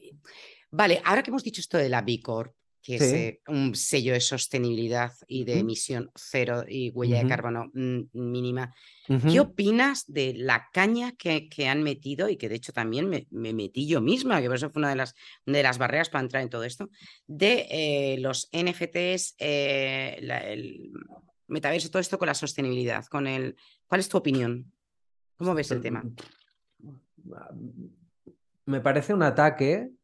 eh, me parece un, un ataque, yo creo que un poco desmedido. Es cierto que, que consume mucha electricidad, pero ostras, eh, está, está bien este, este ataque extremista para que se pongan las pilas para mejorarlo lo antes posible, ¿no? Pero cuando Ethereum pase, que va a ser dentro de un par de semanitas, de Proof of eh, Work a Stake, al final no se va a requerir tanto cómputo ni electricidad ni nada, ya va a mejorar bastante. Entonces, ¿qué consigues con ese ataque, no? ¿Qué consigues cuando estás criticando? ¿Quieres que cese esa innovación? ¿Realmente la quieres parar porque está gastando mucha electricidad? ¿O quieres que mejore? Si quieres que mejore, ya lo están haciendo y hay mucha gente poniéndose las pilas. Pero ¿realmente quieres prescindir de esa innovación porque gasta mucha electricidad? Y te voy a poner un, ejemplo que, no sé si es real o no, pero el otro día lo pensaba, ¿no? Con el tema de los Teslas que en Estados Unidos van solos, ¿no? Em, pues si eso sucediera en España y un Tesla se cargara a una persona yendo de manera autónoma, probablemente ya está, se ha acabado, ¿no? Y, y yo pensaba, pues quizá no, hay otros países en los que mm, pasaría algo, obviamente, y probablemente el dueño de esa empresa tendría que responder de manera lo que fuera, pero es que es un avance innovador y tecnológico tan grande que se seguiría intentando hasta que saliera bien, porque lo que nosotros vamos a recibir como beneficio es brutal, ¿no? Entonces, joder, sí, todo el Bitcoin consume muchísima electricidad, qué locos están. Ya, pero re- ¿quieres pararlo? Porque gasta mucha electricidad o esperamos a que realmente sea sostenible. Y, y luego paras a pensar y dices, ¿realmente gasto energético es lo que más está jodiendo el planeta? Más que toda la industria cárnica, más que toda la, alimentación que estamos teniendo hoy en día. El otro día estaba tomando algo con un amigo que es cocinero de la Hoffman aquí en Barcelona y el tío decía, yo creo que tendríamos que volver un poco hacia atrás, ¿no? Cuando una persona tenía su propia granja, su propio huerto y sus propios animales. Entonces, ¿qué podía tener una familia? Una vaca, un cerdo, una cap, ¿sabes? Entonces, tú lo que te puedes comer al año para una familia es una vaca, es un cerdo, Pollos, pues todos los que quieras, porque tenías un montón de gallinas, ¿no? Entonces, eh, yo creo que la electricidad sí es un tema que además el otro día, el otro día no hace cinco meses le pusimos a mi madre placas solares en casa y está encantada de la vida, pues eso va a suceder también con, con, con Ethereum. Sí, pero acuérdate el tiempo que hemos estado con el dichoso impuesto al sol, el tiempo que han tenido bloqueado el gobierno la posibilidad de que la gente tuviera sus eh, este solar, o sea, Claro, claro, pero porque todo el mundo quiere pillar dinero de todos lados. Hombre, claro, hombre, totalmente. ese es el problema que tenemos. Entonces, el dichoso capitalismo, pero bueno, pero es que es, que es nuestro sistema en el que vivimos y además es que no, no, no, no compré otra forma de vivir, pero es lo que dices. Yo, yo te entiendo, mira, yo hubo un tiempo que tenía mi huerto y, yo creo que, vamos, esa sensación de ser autosostenible es, es llena. romanticismo extremo. Exacto, yo creo que, que, haya sido más feliz nunca. Y, es curioso cuando tienes tu propio huerto. Mi madre es extremeña y mi padre es de aquí. Eh, entonces el campo lo he conocido mucho. Y es curioso cuando tienes tu propio huerto eh, que plantas zanahorias y son zanahorias así. Sí. ¿No? Y te sale todo pequeño y te dicen, no, claro, es que esto no lleva ningún tipo de producto que hace mucho agua y que te salgan así de grandes, ¿no? Y para mí fue muy impactante. muy pequeñas, pero con mucho sabor. Con muchísimo sabor. Eh, entonces, yo creo que todo el mundo tendría que tener un huertecillo en casa para saber lo que es. Yo se lo recomiendo a todo el mundo. O sea, a mí creo que no hay cosa que me haga más feliz que cultivar mis propios tomates. Y si, y si no pudiera por lo que fuera, pues bueno, pues, pues nada, pues ¿qué le vamos a hacer? Yo creo que es una cosa maravillosa y creo que el contacto con la naturaleza nos salva y creo también que Fíjate que estando yo tan a favor de toda esta historia del metaverso, más que nada porque soy una puta vaga y el hecho de ponerme unas gafas y poder quedar con alguien y no tener que cogerme un ave o irme a tomar por saco, no sé qué, ya me va a dar vida, que mira, va a haber mucho ahorro también por ahí. Sí, tanto. Pero, pero sobre todo por, por, optimizar el tiempo que yo quiero para mí. O sea, que ese tiempo que me quede no sea porque luego tengo que trabajar más y no, no, porque quiero más tiempo para mí de guay el tiempo que me mola, el de leer, el de pintar, el de pasear, el, que, el de cocinar, que es otra cosa que hemos perdido, ese tiempo de poder hacer buenas, buenos guisos, buenas, buenos caldos. O sea, que es verdad, pero mira, el, el metaverso es una de las cosas que nos va a traer. Eh, eh, esto va a significar, lo que tú dices del proof of, stake, eh, ¿tú crees que el gas va a llegar a ser libre? O sea, ¿tú crees que, porque ahora mismo el gas está muy bajito, ahora pero sí, tú crees que va a estar... Sí, bueno, ahora es un momento, os lo digo a todos, o sea, aprovechar a mintear ahora. Si no sabemos lo que va a pasar. Que hasta, el otro día le decía yo a, una artista que me encanta, es Gala Mirisa, que es una de las más conocidas que tenemos en España, una gran representante. Y decía, hostia, eh, Gala, es que esto está a seis pavos. Pero qué barbaridad. Y me dice, Marta, hemos minteado a 500. Sí, ya 200, ya 180. Una locura, una locura. Pero eso es como, a ver, ahí me sale directamente que está eso, ahora que me llama mucho la atención porque además durante el día oscila. O sea, a las 8 de la mañana son 3 euros, pero de repente a las 5 de la tarde, imagino que también tendrá que ir hemisferio sur, hemisferio norte. De lo, de lo transitada que esté la red, de cuánta más gente esté comprando y vendiendo. Es básicamente eso. No, no, que claro, que para eso tú también además avisabas cuando estaba más bajo, cuando estaba más alto. Sí, sí, sí, cuando... es, eso. No, esto es una pasada. Vale, Ramón, pues eh, yo no sé si te apetece que, te, que, ya vayamos cerrando aquí, que te he robado hora 14. no, tranqui, el tema de la naturaleza que has dicho y salir es, es interesante y, y, sobre todo creo que eh, tenemos que cuidar nuestra atención porque si te das cuenta estamos todo el día pensando, ¿no? E incluso ahora que se ha puesto todo el de moda, todo el tema de la tele, la carta y las series, sea, a veces estoy con mujer y dice, ¿qué quieres que veamos? digo, pon la tele que no la quiero ver. ¿Sabes? interesante. pon la tele que no la, tele quiero que ver. no la quiero ver. Qué porque bueno es. si pones un capítulo, ya no puedes. O sea, yo si me pongo un capítulo, soy capaz, soy incapaz de quedarme medio dormido en el sofá porque estoy, he, escogido este capítulo, ¿no?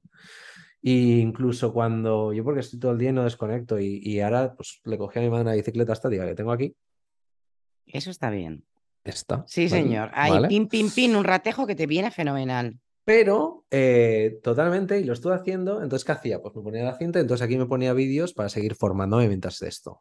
Somos unos viciosos. Eh, yo creo que esto es, es, que yo también soy una enferma. Somos unos enfermos. O, sales y te pones un podcast, ¿no? Que, que, está bien porque hay que encontrarle el momento. Y ahora, ostras, le dije a mi mujer, mira, sacaba la bici, me voy a, salir, me voy a ir al parque, que vivo en San Cugat, en un pueblo al lado de Barcelona, porque pues no me gusta la ciudad, y me voy ahí, ¿sabes? Sí, sí. Yo tengo que empezar. Mira, hay unas cosas maravillosas en Mindfulness que nos viene muy bien a nosotros, que tenemos esta mente que es como chita, la chita de yoga, ¿no? Que está todo el rato ti, ti, ti, ti, ti, ti. Que es, lo llaman los paseos conscientes. Entonces tienes que empezar a caminar, no sé si lo has probado alguna vez, yo digo, valiente chorrada. Bueno, pues tiene su tono. Tú tienes que empezar a caminar, por supuesto, sin podcast, que yo soy la reina de los cascos, o sea, a mí me ves en la calle constantemente con cascos, pero desde que tengo uso de razón, o sea, yo no, yo no tenía casquitos y yo ya me dormía con la radio con goma espuma y con la rosa de los vientos, o sea, una enferma, te digo, una enferma. Entonces, tú empiezas a caminar y entonces tienes que notar el sonido de la piedra cuando, la, cuando pisas y el, y el aire, como te... Oye, te da una sensación de presencialidad de estar ahí que te calma. Entonces, ahora hablan de, y yo tendré que aplicármelo, pero yo hago como una media hora, un poquito más de meditación, pero a veces hago meditaciones guiadas que me gustan mucho, me encantan. Ahora me estoy leyendo un libro de María Alonso Puch, que me vuelve loca este hombre. Muy bien. Eh, de, ahora de neurociencia, pues te recomiendo su libro, el último que ha sacado y tiene en la última parte una meditación es como un reseteo mental que te va a molar una barbaridad. O sea, tú te coges, te pones tus cascos y te me escuchas al Mario Alonso y vas a pegarte un viaje precioso, 38 minutos de meditación, súper bonito, donde, te, y te, y te, de verdad, o sea, yo se lo estoy diciendo a todo el mundo, poneros esta meditación, porque a veces no sabes el tipo de mensajes ocultos que puede tener una meditación.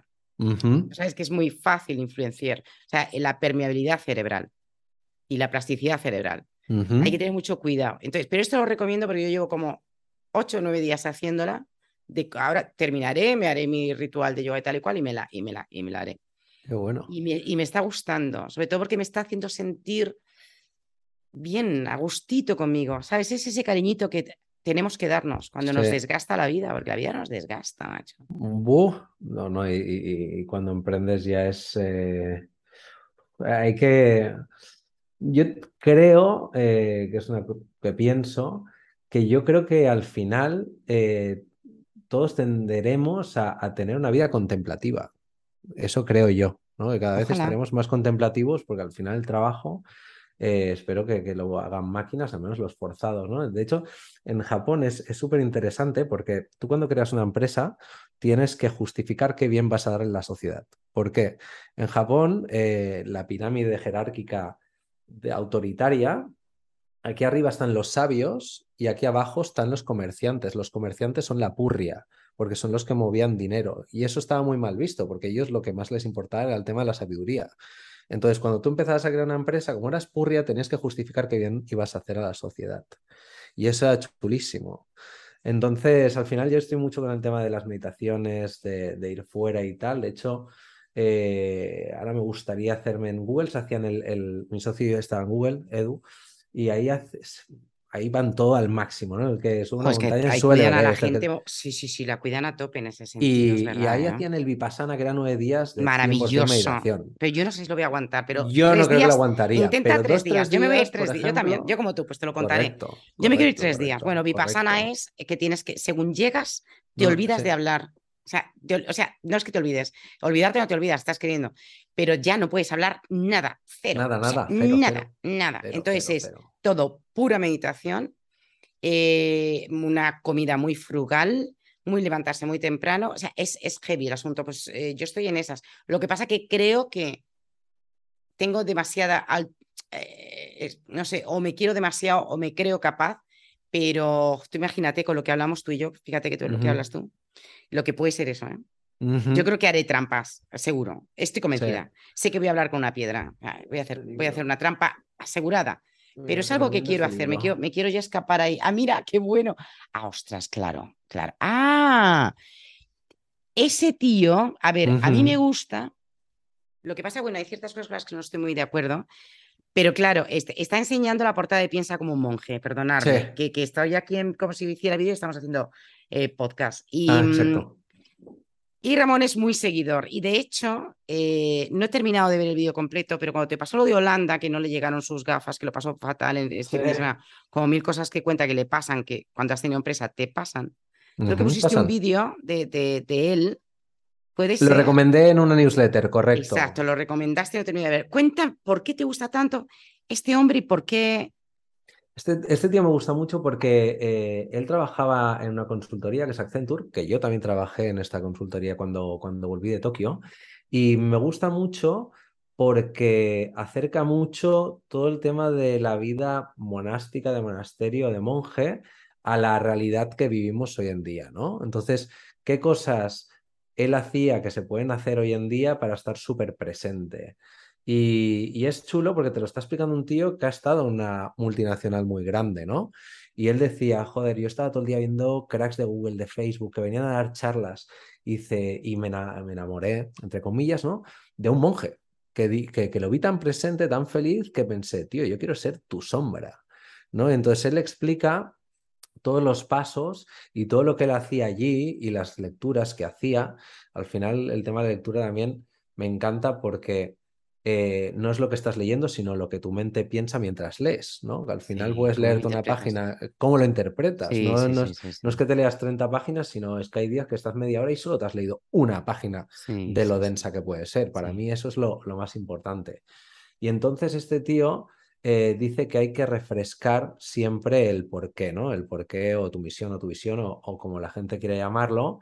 Y es algo que, que, que, veo obligatorio que todo el mundo haga, porque incluso cuando eres emprendedor, tú empiezas a emprender, tienes un montón de tareas y tú empiezas con mucha ilusión, pero esa ilusión es como una montaña rusa. A veces está súper alta, a veces está súper baja, porque hay muchas veces que te encuentras que lo que haces el día a día ya no te gusta. Entonces, simplemente tienes que parar un momento pensar qué es, por qué estás haciendo lo que estás haciendo y ver si las tareas que están haciendo suman valor, no, si las delegas, si las apartas, si las quitas, si las eliminas, si sigues haciéndola. Entonces, al final, una cosa buena, mira que he ido a un colegio de Opus toda mi vida y, soy muy poco creyente, de hecho 0,1% mm, si puede ser hoy en día. Eh, una de las cosas buenas que tiene la religión es el examen de conciencia que muy poca gente hace, o los agradecimientos, que al final es simplemente ser consciente de por qué estás agradecido, ¿no? Entonces, él lo dice mucho, dice todo el tema Cuando dice él, se refiere a Jay Shetty. sí, a Jay Shetty, perdón. Exacto, al, monje, al, monje, joven, por así mm. decirlo. Y, y, dos cosas buenas, todo el acercamiento de monje, el tema de la meditación, que al final mucha gente piensa que es eh, quedarse en blanco y es bastante imposible, con lo cual es simplemente estar presente en ese momento e intentar ser consciente de lo que estás haciendo.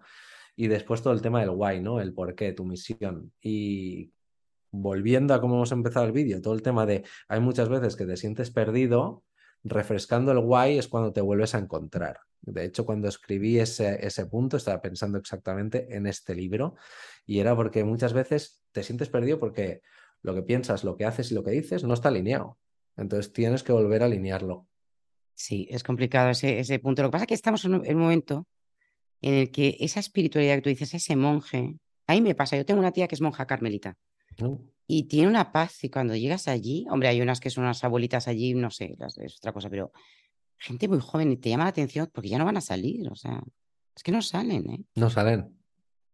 Pero están tranquilas. sí, y hay algo, hay una paz, hay una. Mira, yo lo veo en la piel, ¿sabes? Tiene una piel. Mm. Y dices, esta gente, aquí hay una cosa. Entonces, yo pienso que la religión, claro, ha hecho popita, evidente, ha hecho popita, la católica además nuestra. Yo soy cristiana, sí, me gusta muchísimo la figura de Jesús, me encanta. Eh, igual que me gustan otras figuras, pero no soy esa, ese catolicismo porque a mí mm, como mujer me encantaría hacer una serie de cosas que no me han permitido ser mujer. Entonces, claro, no puedo, es muy difícil que pueda comulgar con unas religiones que son tan, tan, tan anti, anti mujer, y son la mayoría, que es triste, pero es así. Entonces, claro, sin embargo, claro, sí, sí creo que en esa figura de Cristo y, en esa figura de, toda esta gente, estos profetas que vinieron aquí a, tratar de ser un poco mejores. Pero ahora nos falta, lo que te decía, nos falta esa espiritualidad, nos falta. Falta. Por eso nos agarramos a este monje, por eso nos hemos, estamos agarrando al estoicismo, que es que ya la leche. Pero tío, o sea, de verdad es tan inter... a ver, que me resulta interesantísimo, que yo soy estoica, por supuesto, y epicúrea, pero de verdad necesitábamos recuperar ahora la filosofía olvidada eh, para sentirnos bien. Marco Aurelio, efectivamente, claro, este, el, diario de Marco Aurelio, las meditaciones. Es un. Mira, Invicto te tienes que leer, que te gustará mucho. que tiene un podcast que también lo recomiendo, estupendo, que se llama eh, Fitness Revolucionario, que es, tío es eh, la leche, y, o, o, Emotion Me, Emotion Me te va a gustar mucho también. Emotion Me, otros dos podcasts. A mí me gusta siempre sugerir cosas, oye, nunca se sabe. Sí, sí, sí, ah, totalmente, totalmente. Me, parto, te das cuenta cómo es metadamas, o sea, de repente estamos aquí por los NFTs del metaverso. Y ahora estamos hablando bueno, Es que hay uno que te va a gustar, que, que, que es, es, con Mónica, mi maestra maravillosa, adorable de yoga, que también es un podcast muy espiritual. Y ahora voy a traer a Jesús Callejo, porque yo estoy en otro podcast eh, que se llama La Escóbula de la Brújula, que es todo arte, historia, eh, misterio. Y Jesús Callejo es un gran escritor. Cuarto milenio. Eh, muy parecido a Cuarto Milenio. Qué guay. soy, soy, medio, o sea, conozco a mucha gente, lógicamente, de Cuarto Milenio. Ah. Sí. sí, sí, sí, muy parecido, muy parecido. Nos llevamos bien, además, con, con, con Iker y con. Nos, bien. Me gusta mucho. Soy pues, desde la primera temporada. de hecho, pues, cuando salió, es que pensé, es especial el tío, ¿eh? Me encanta. Programa, me encanta Iker. Bueno, me encantan los dos. Sí. sí. Creo, que han, creo que están rompiendo moldes con muchísimas cosas. O sea, hay que tenerles eh, de cerca. Mira, Iker, cuando sacó todo lo de hacer los vivos en, en live en YouTube eh, es que yo me moría, digo, pero bueno, por favor, o sea, este tío que tiene, que las grabaciones son, que se lo ocurran mogollón, ¿eh? que esta gente trabaja muchísimo. Y digo, y fíjate aquí, ahora haciéndose estos live, le gusta mucho. Bueno, es, adorable. Bueno, pues una parte es más joven, una, una parte de, mm, de aquellas hornadas de La Rosa de los Vientos, maravillosa, de Cebrián, del maestro Cebrián, que fue el primero que empezó con todo esto. Eh, fundó un podcast que es La Rosa, esto, eh, La Escóbula de la Brújula. Te vas a encontrar canales de toda esta gente. Entonces, yo quiero traer a, Jesús. Y me decía, pero bueno, Marta, el metaverso, los NFTs, digo, bueno, es que, es que el metaverso es una posibilidad de hacer las cosas quizá más espirituales en contra de lo que parezca. O sea, si hay una de las cosas que es a mí una herramienta, es un, es un medio. Claro que sí, es que es, eso. Luego el medio tú lo llenas de lo que a ti te apetezca. Claro, es como Internet. Si, si, tú tienes atascado de porno tu ordenador, es que es tu vida. Abre la nevera. Sí, cuando entras a YouTube, ¿qué es lo que te aparece? ¿no? Claro, sí, sí. Claro, o, abre la nevera. Abre, enséñame, tu claro, tu historial de, de, YouTube y tu nevera. Y ya más o menos sabré entonces, luego no, claro. Tu historial de Amazon. Eh, sí, también, exacto. El tipo de cosas que además eso ya a nosotros nos conocen de maravilla todos. O sea, a mí me hace risa la gente. Bueno, es que de mí, pero vamos a ver, si es que, si es que ya nos conocen toda la vida de todo. Lo que compras y lo que dejas de comprar, lo que eh, la, periodicidad que tienes para adquirir ciertas cosas, todo. todo. Entonces, bueno, pues, eh, oye, cuanto mejor seamos, pues mejor le irá sí, sí, al final somos las personas los que construimos el contenido que va a haber en cada uno de los medios, así que está en nuestras manos. habrá muchos metaversos. El tema es que va a haber muchos metaversos, igual que hay muchas páginas web y igual que hay muchas redes sociales. Entonces, cada uno, yo creo mm. que al final el mundo se está fragmentando y no muchas veces en sentido positivo. Eh, de hecho, no, no, no, me gusta la política porque se está fragmentando y polarizando, en el sentido en que no es que ya tengan opiniones que no sean iguales, que son opuestas e incluso bélicas entre ellas. Y eso me da un poco de pena. Entonces, el mundo se está fragmentando y hoy lo que triunfan son los nichos. ¿No? Tú tienes que, cuando, cuanto más hablas de una cosa más concreta, más fácil es que una persona genere engagement contigo, porque realmente estás hablando de algo muy concreto, que esa persona también es apasionada y cling, se hace el vínculo, ¿no? Y a ti no te aburre eso. Sea para bien o para... Ah, mm, es que por una parte tienes que si tú eres muy fan de una cosa, es perfecto. Por otra cosa es que realmente eres como un caballo que tienes aquí y solo ves lo tuyo. Al final realmente pierdes mucha sabiduría y mucho conocimiento eh, por solo estar pensando en una cosa. Yo como soy emprendedor empresario, me va bien saber de todo, porque me afecta tanto políticas eh, internacionales, me afecta incremento de finanzas del dólar, que hay mucha gente, yo creo que si voy a un bar ahora mismo, yo no sé cuánta gente sabe que el euro vale lo mismo que el dólar ahora. Que la gente no se está dando cuenta en lo que nos hemos metido. ¿eh? Pero es que ¿cómo se van a enterar? ¿No? O sea, bueno, es que también llega un momento en el que tampoco quieres. ¿eh? ¿Sabes? Que hay una manera de no querer ver. O sea, cuando todo es tan aterrador como un corte de gas, eh, vamos a pasar frío, una inflación absolutamente disparada. O sea, hay un momento en el que se produce este no quiero ver e incluso hay un salto de gasto más, o sea, muy lógico, o sea, una especie de suicidio colectivo. No, mira, la gente ahora este verano eh, se han endeudado por irse de vacaciones. Eso es ya la leche. Dices, pero vamos a ver, estás viendo un préstamo eh, como en los años 60. Ya ves. estás, estamos volviendo a aquello, pero porque hay necesidad de vivir. ¿Y por qué? Por esa felicidad efímera que nos venden, ese placer tan cortito, tan cortito, que te suelta una, un chute que te cagas de adrenalina. Y al cabo de tres días. A los... Exacto. Nada. Exacto, y no te queda nada. Pues sí, es la, las redes, el roll-up, el, estar ahí consumiendo, consumiendo, con lo que hemos dicho al principio, consumiendo contenido. Bueno, al final yo creo que este, este podcast, mira, Ramón, a ver qué te parece. Lo vamos a llamar filosofía de, de, de dos, porque a ver, yo menos mal que he quitado todos los comentarios, ¿eh? Lo tengo capaz. a mí la gente, si se me quiere, yo, a mí si se me quiere comunicar, que me, que me escriban por Twitter, Y, si me, y si me calientan mucho, bloqueo. O sea, por favor, o sea, mi alma mm, es muy blandita en ese sentido. Pero claro, o sea, lo normal es que digan, pero bueno, tía, o sea, ¿metaverso de qué? Bueno, de vez en cuando soltamos la frase de metaverso. Lo dirán a ti que te conocen y que estarían diciendo, hostia, este que es el que más sabe. Ya pues ves. Hemos sido no, no, me gusta esto, me gusta esta pues, charla. A, mí también, ¿eh? Y al final, lo que decías de cortar, yo creo que todo el mundo necesitamos un poco de dieta hipoinformativa. Y, mira, así que decías lo, del COVID y todo el tema. De la...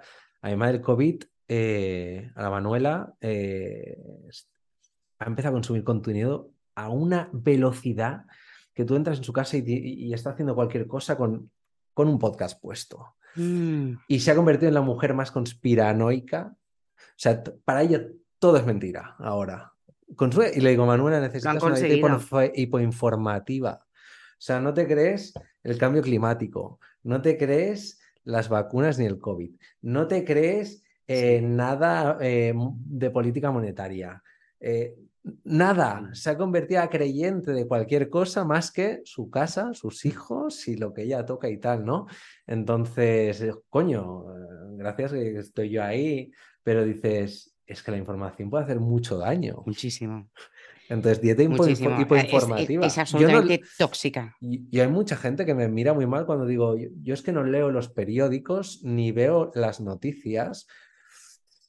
Cuando algo es muy importante me entero. ¿Sabes? Cuando algo es muy importante. Y si lo haces, tienes que leer cuatro o cinco y para, de para varios y Exacto. Entonces es que prefiero no hacer nada. Cuando me entere, cuando salió el COVID, me enteré por alguien. Cuando me entero por alguien, no pasa nada porque es que al final creo que muchas veces leer el periódico acaba, acabas anímicamente peor que cuando lo has empezado a leer. Lo mismo que en las noticias. A veces no, casi siempre. Y paso, paso, leo de las cosas que sé que voy a aplicar en mi día a día, que seguramente es todo relacionado con negocios y con mi empresa. Y eso es lo que me ayuda bueno, pero eso, eso, eso, a ti te hace estar, a ver, tú como, como empresario, o yo te iba a decir como persona, tú tienes que dedicarle un, tanto por ciento muy alto a la formación. O sea, a mí cuando me dicen ahora, Marta, ¿qué hago? Digo, fórmate. O sea, ¿por dónde empiezo en el, yo así siempre, digo, ¿por dónde empiezo en el metaverso? Que dicen así como metaverso, como diciendo, ah, venga, sí, dónde está? Sí. O sea, ¿por dónde empiezo? ¿Qué me compro? ¿Qué gafas? Y yo digo, no, no te compres, no te compres absolutamente nada, fórmate. O sea, en YouTube, mira, tu canal, el de, el de o sea, gente por ahí que lo está haciendo de puta madre, porque mira, ahora mismo pones NFT en los, en los en Spotify y demás, hace exactamente tres o cuatro meses cuando empecé yo, no había ni, ni el tato, y menos en español, hay muchísimo en inglés, evidente, obvio, está todo el mundo ahí. Pero claro, no había nada, pero ahora sí hay, y hay mucha gente muy interesante contando cosas fantásticas, pero es, como aprende. Si diseñas, aprende programas que te van a venir muy bien, que además ahora no tienes que hacer, eh, joder, un máster que te cagas. No. es que ahora con que te compres un iPad y te bajes cuatro o cinco programas o te los compres que tampoco están tan caros, unas, ya puedes trabajar bien. Correcto. Bien y sueltecito. Y tienes las tools que una, las mismas tools que una gran empresa. es que hoy en día no, es, no va por ahí. o sea, jamás había sido, mira, si no es por nuestro gobierno. Jamás había sido tan fácil emprender. exacto. si no es por los impuestos, jamás había sido tan fácil. Sí, sí. Desde ese momento es que es así, porque eso es lo que nos los tiene crujido. Pero esa es la, esa es la grandeza de este momento. Y lo que tú dices, o sea, el, el, pues mira, lo que decías de los niños, y se parece que con esto vamos cerrando, que tampoco te robo, pero para mí una de las cosas muy bonitas que dijiste es, eh, joder, espérate. Lo de la curiosidad. Sí, señor. ¿En qué momento perdemos la curiosidad que tenemos de niños? Te lamentas. Y luego dices, sin curiosidad ¿Cómo vamos a convertirnos expertos en algo? Y es que es así. Pero era, era, lo que decías del TDAH. O TDA, ¿qué se dice? El TDAH es lo no de la sé, marihuana. No, no sé cómo se es llama. que me lío. Sé que una cosa es no sé si de la marihuana. Y, o, TDA, o pues TDA. Vale, el déficit de atención. Fenómeno. Vamos a ver, a los niños se les obliga, y a nosotros nos pasó también, porque no hemos ido a mejor, a dibujar dentro de un círculo. Eso es lo que nos enseñan. Quédate ahí. No te salgas de la caja, que ahora es tanto, quédate de la caja, salte del círculo de confort, que a veces dices, joder, si estoy a gusto aquí, no. Pero bueno, entonces, esa es la parte que, que yo creo eh, que, que, a cualquier emprendedor se lo notas. ¿Sabes? Que es imposible de disimular. Que es el, la mirada de niño. El, esto, ostras, esto que me has contado, espérate que apunte, ostras, esto que me ha gustado, esas cosas, esa mirada de niño. Uy, ahora se nos ha ido. Nos hemos quedado congelados. Mm. Totalmente. Espera, ha habido un momento. ah, vale, vale, vale. Si no, estos, perdona, esto será lo, lo, único que a lo mejor arreglaré porque para que no, no sé cuánto tiempo, me ha de dar la sensación de estar colgada, perdona. Te decía eso de los, del no, no, no, si me has oído. Lo de la curiosidad totalmente, porque al final cuando emprendes piensa que, eh, y lo puse también en otro tweet, yo nunca había hecho una producción en China, nunca había importado, nunca había vendido, nunca había lanzado campañas de anuncios, nunca. Entonces, si no tienes curiosidad, eh, pues te vas a meter a ver la tele o a mirar YouTube en vez de hacerte un curso de cómo hacer eso exactamente, que realmente es lo que necesitas, ¿no? Y creo que la curiosidad es una de las virtudes más grandes que hay hoy en día y se va perdiendo a medida que nos vamos haciendo mayores, a medida que vamos entrando cada vez más en el sistema, ¿no? Un sistema que quiere, que creo que todavía es un sistema de la edad industrial donde se necesitan empleados que vayan a una fábrica y se nos prepara para eso. Y creo que hoy en día ya es todo lo contrario. De hecho, esos son los eh, trabajos que van a desaparecer. Esos son los trabajos que van a desaparecer. Todos esos trabajos eh, mecanizados van a desaparecer todos.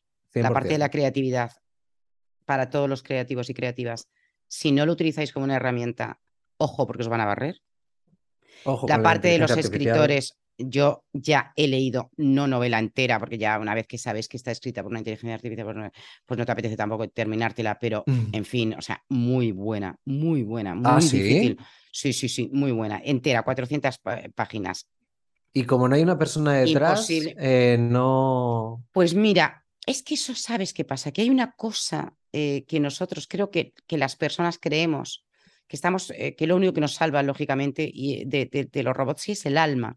Por eso hubo ese, ese dilema tan grande con, ¿cómo se llamaba? Era Lambda, me parece que se llamaba. Por, cuando Lambda, me parece que se llamaba la, la inteligencia artificial, empezó a responder a su creador y a decir que se sentía sola. Ese tipo de cosas son las que nos hacen un crack. O sea, ¿en qué momento una inteligencia artificial eh, mira, yo ahora estoy trabajando con DALI 2 y le estoy subiendo mucha fotografía, mucha imagen. Y me está pillando ya mi manera de pintar. Que mira que es complicada, porque, a ver, mis tablas, eso es que no lo hace ni el tato, porque es muy difícil, es una masa, es una, movida. Pues lo está pillando. Y yo estoy pasándome lo fenomenal, porque la, considero una aliada. Sí, sí, a mí me gusta lo que hace. O sea, la considero como, como una colega no me está dando ese miedo aterrador, para nada, en ningún momento. bueno, es que no tiene que serlo. Al final, eh, una cosa es tener conciencia, otra cosa ya es tener metaconciencia, que es ser consciente de, cómo te sientes, ¿no? O de qué estás pensando, que al final es cuando yo empecé a todo el tema de, la meditación y todo este tema, de la manera más rápida de verlo era como si te vieras desde fuera, ¿no?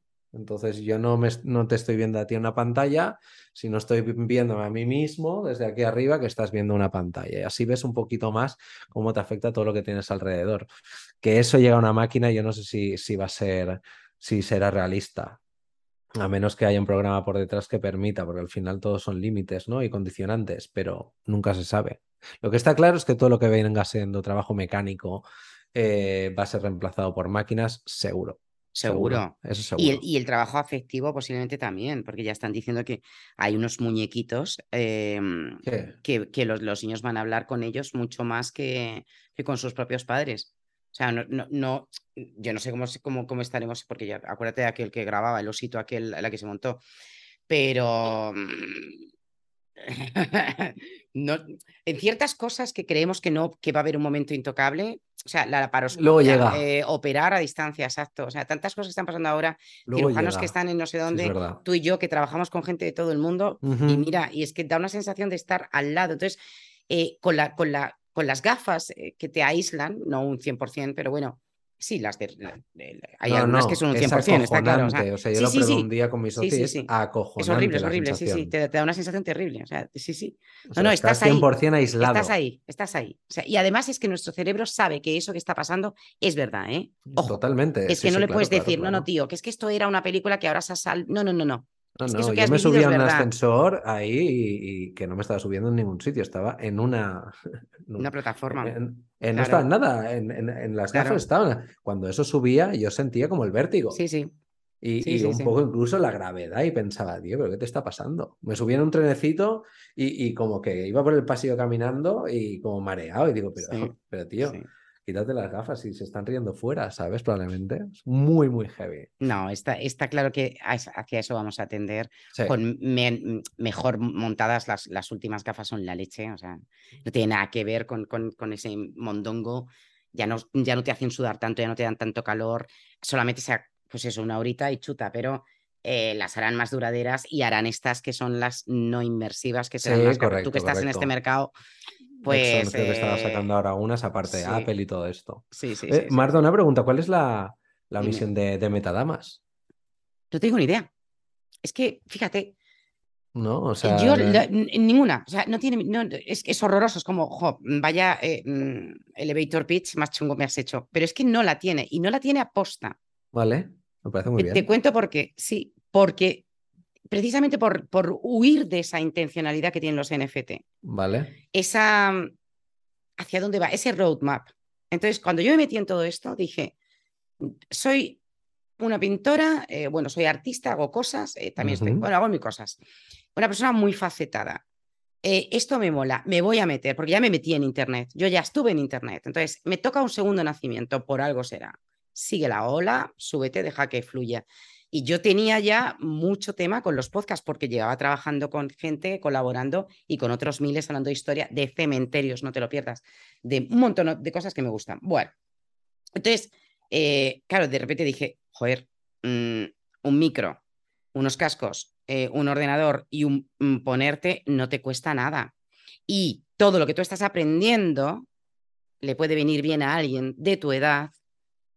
Quizá tenía, no lo sé de mi edad, porque la gente de mi edad no escucha tanto podcast. A lo mejor me tenía que haber ido a, YouTube, pero bueno. Y entonces, eh, la primera persona invitada fue un chaval estupendo que, ha trabajado también, que trabaja en una de las más gordas, eh, con Ramón, que fue adorable además porque no tenía ni zorra idea de, grabar y entonces tuvimos que volver a grabar, me pasó de todo. Y ahí ya sí que yo le vi ahí tan fino, tan... Dije, ostras, qué mundo este. Y luego yo creo que ha ido degenerando en lo que soy, que soy un rock and roll. Entonces, yo empiezo hablando de metaverso y de NFTs y de cosas así. Mira, con Edgar me pasó lo mismo en el, en el anterior. Con Edgar Martín Blas, que es otro pez gordo, es otro de también un nivelón. Y también acabamos hablando de su infancia, de la mía, de... No lo sé. Entonces, no hay misión. O sea, si la gente pasea contigo y conmigo y esto les gusta, pues se quedarán. No miro métricas, no miro estadísticas. Creo que va muy bien me parece que va fenomenal, porque yo esto además lo subo ancho, o sea, a la gente que me diga cómo lo hago, yo lo cuento abiertamente. Todo claro, free. Claro. Sí, sí. Lo subo, eh, se distribuye en Spotify. Lo que sí que me curro mucho son las cartelitas esas que os hago, que os hago unos dibujitos para, para eso que lo regalo. Pero mm, no, no, no la tiene. Pero es una buena pregunta la que me haces, porque además ya casi que no sé ni cómo definir esto.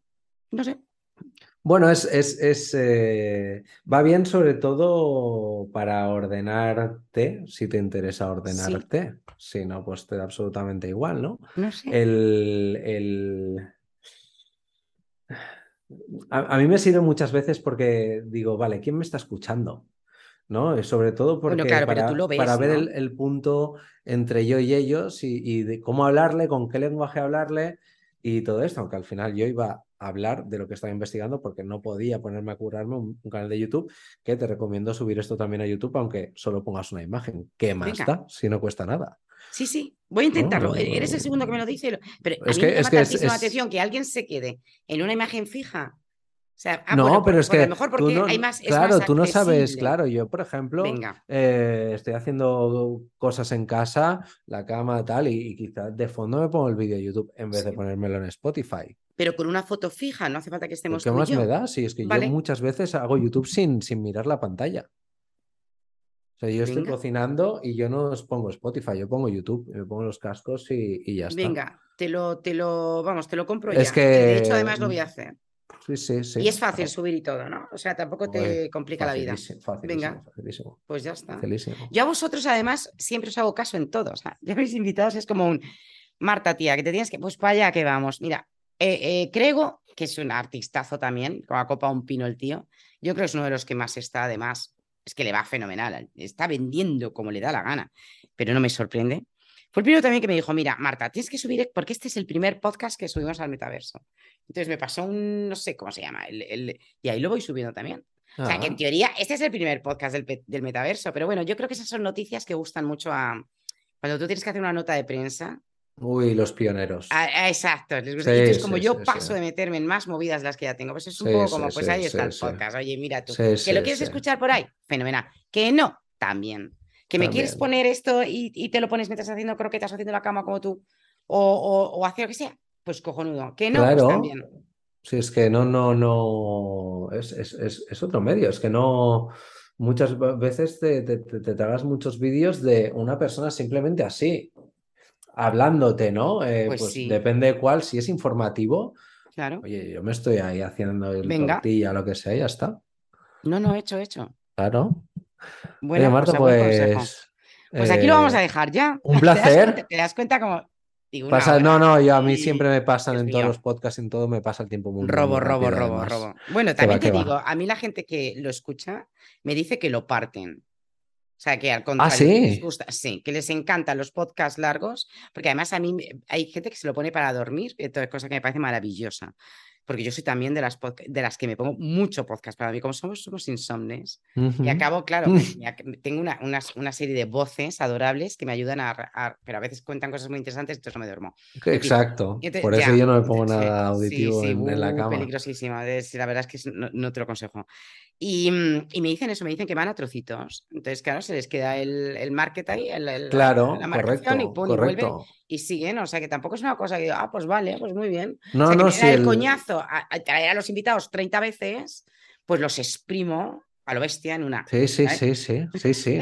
No, no, yo, yo soy muy fan, por ejemplo, de este, de este formato. En, en Estados Unidos escucho uno que se llama Joe Rogan, que el tío es un ex luchador de MMA o deportista o luchaba y trae a gente muy potente. Trae a Elon Musk, a Naval Ravikant. El otro día trajeron a un tío que trabajó en el Área 51, a Bob Lazar. Mm, Increíble. Y son podcasts de eh, dos horas o, o dos horas y media. Y con sí, Elon sí, Musk se hacen un whisky, se fuman un porro. Y Todo en claro que sí. Y al final, eh, joder, pues si le vas a sacar dos horas a Elon Musk, sácaselas. Si Pero estamos si es aquí que es lo que yo digo, claro, si es que a veces es como, a ver, yo que estoy pensando en una audiencia que no conozco, porque no me he parado a hacer un Bayer persona de metadamas, Ujú, porque no tengo interés en que esto, a ver, si esto va bien, fantástico. Y si no, también es fantástico, porque así lo puedo cortar en cualquier momento. Es como cuando empiezas una relación chunga con alguien. Bueno, dices- cortar, tú puedes cortar todo cuando te dé la gana, aunque tengas un canal de YouTube muy exitoso. Lo único que te tirará para atrás es el tema Mm, monetario o no. el ser, el defraudar a tu comunidad. Ahí Que voy. al final, si tú lo necesitas, tú lo necesitas. Ahí voy. Hombre, sí, porque si la palmas además a lo mejor Claro, ¿no? además- O si Sí, hoy sí, te sí. estás agobiando, te estás Sí, el quemando cambio, YouTube, el cambio, pasa, el pasa, cambio. pasa. E incluso con empresas, ¿eh? Que con Incluso con empresas. Lo que es un tren más difícil de parar porque sí, tienes gente trabajando todavía mucho más. hay gastos, hay ingresos y salida. Entonces, Lo sé, lo sé. Pero también llega un momento en el que una empresa puede, puede apoderarse de tu vida en todos los Uh. niveles. Tu vida familiar, tu salud, tu... y hay que también parar. hay que. Hay que decir el que balance. Ser el cuando- asertivo es sí, difícil, pero es una cosa que hay que educar. A la gente hay que educarla y, y- y antes está uno. Esos sacrificios no me gustan. Sí, cuando emprendes es muy complicado el balance vida personal, vida profesional y hay que Mm. estar muy agradecido a tu mujer o a tu marido en este caso porque Sí. eres un monotema que das una Das pena, das asco porque cuando hablas de nosotros, ya, joder, pero es que se me ha quedado este envío pillado. ¿En Es qué voy a pensar? Es horrible, es Es horrible, es horrible. Y no disfrutas tu tiempo de verdad, no disfrutas tus vacaciones No, de verdad. no. Estás ahí como, venga, no abro el, el- el email, pero sí lo abro. Alguien lo hará bien, Mm. pero todavía no he aprendido cómo hacerlo perfecto. Y ese Bueno, es a ver, eh, también, la- también la vida, o sea, la casa va pidiendo materiales, también hay que dejar un poco que las cosas ocurran. No Sí. podemos ser perfectos. A mí no me gusta esa gente que da charlas y lo tiene todo de puta madre organizado. Es que no te, no te lo crees. Y además ¿sabes? que no es que no es que, que muchas veces no es ni cierto.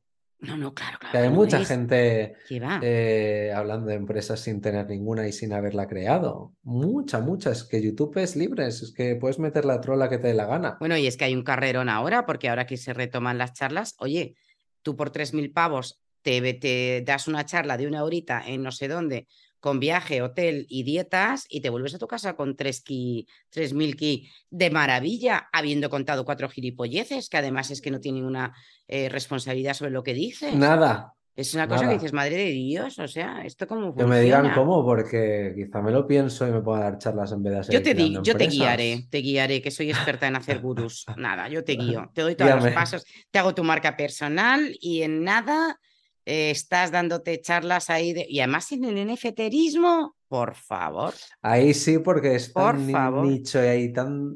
A nivel español, creo que hay porcentualmente muy poca gente que, que- que sabe, eh, que ahí por ahí sí.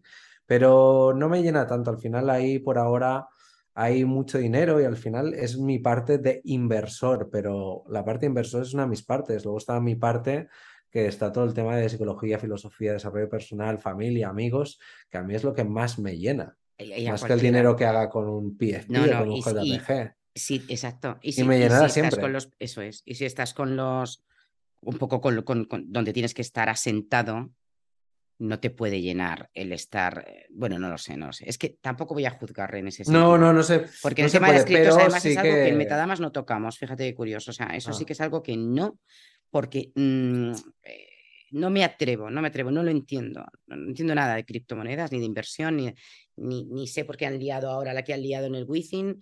Mm, Imagino que habrá intereses creados como todo, imagino Como que nadie quiere, efectivamente, que haya pasta ahí en las criptos, pero es que no es mi tema. Eso sí que... mm, tengo- No es nuestro tema. no es nuestro tema, exacto. nuestro esto es un espacio, no sé, diferente. Es diferente. Es diferente, es un espacio diferente. Sí, sí, sí. Ramón, que es otra cosa de mis defectos, que no sé bien despedirme. Entonces, Ah, no generalmente acabo diciendo, corto, tío, vale. Pues cortamos. cortamos. Pero cortamos de verdad, porque es que Sí. yo aquí le doy al corte y ya esto Y se mm, acaba. te mete un chorizo que te sí. graba el podcast y yo no atrevo a tocar hasta que no está hecho. Así que a ti que Exacto. te despido. De todas si maneras, oye, placer grande, grande. Súper placer, grande, estamos conectados súper en la red. placer. Tengo muchas cosas de- mm, que, que poner de todos los libros que hemos, eh, que Ah, lo voy a bien. colocar y todo para que la gente se lo pueda leer. Ah, qué guay. Besos, abrazos. Namaste. Adiós, muchas gracias.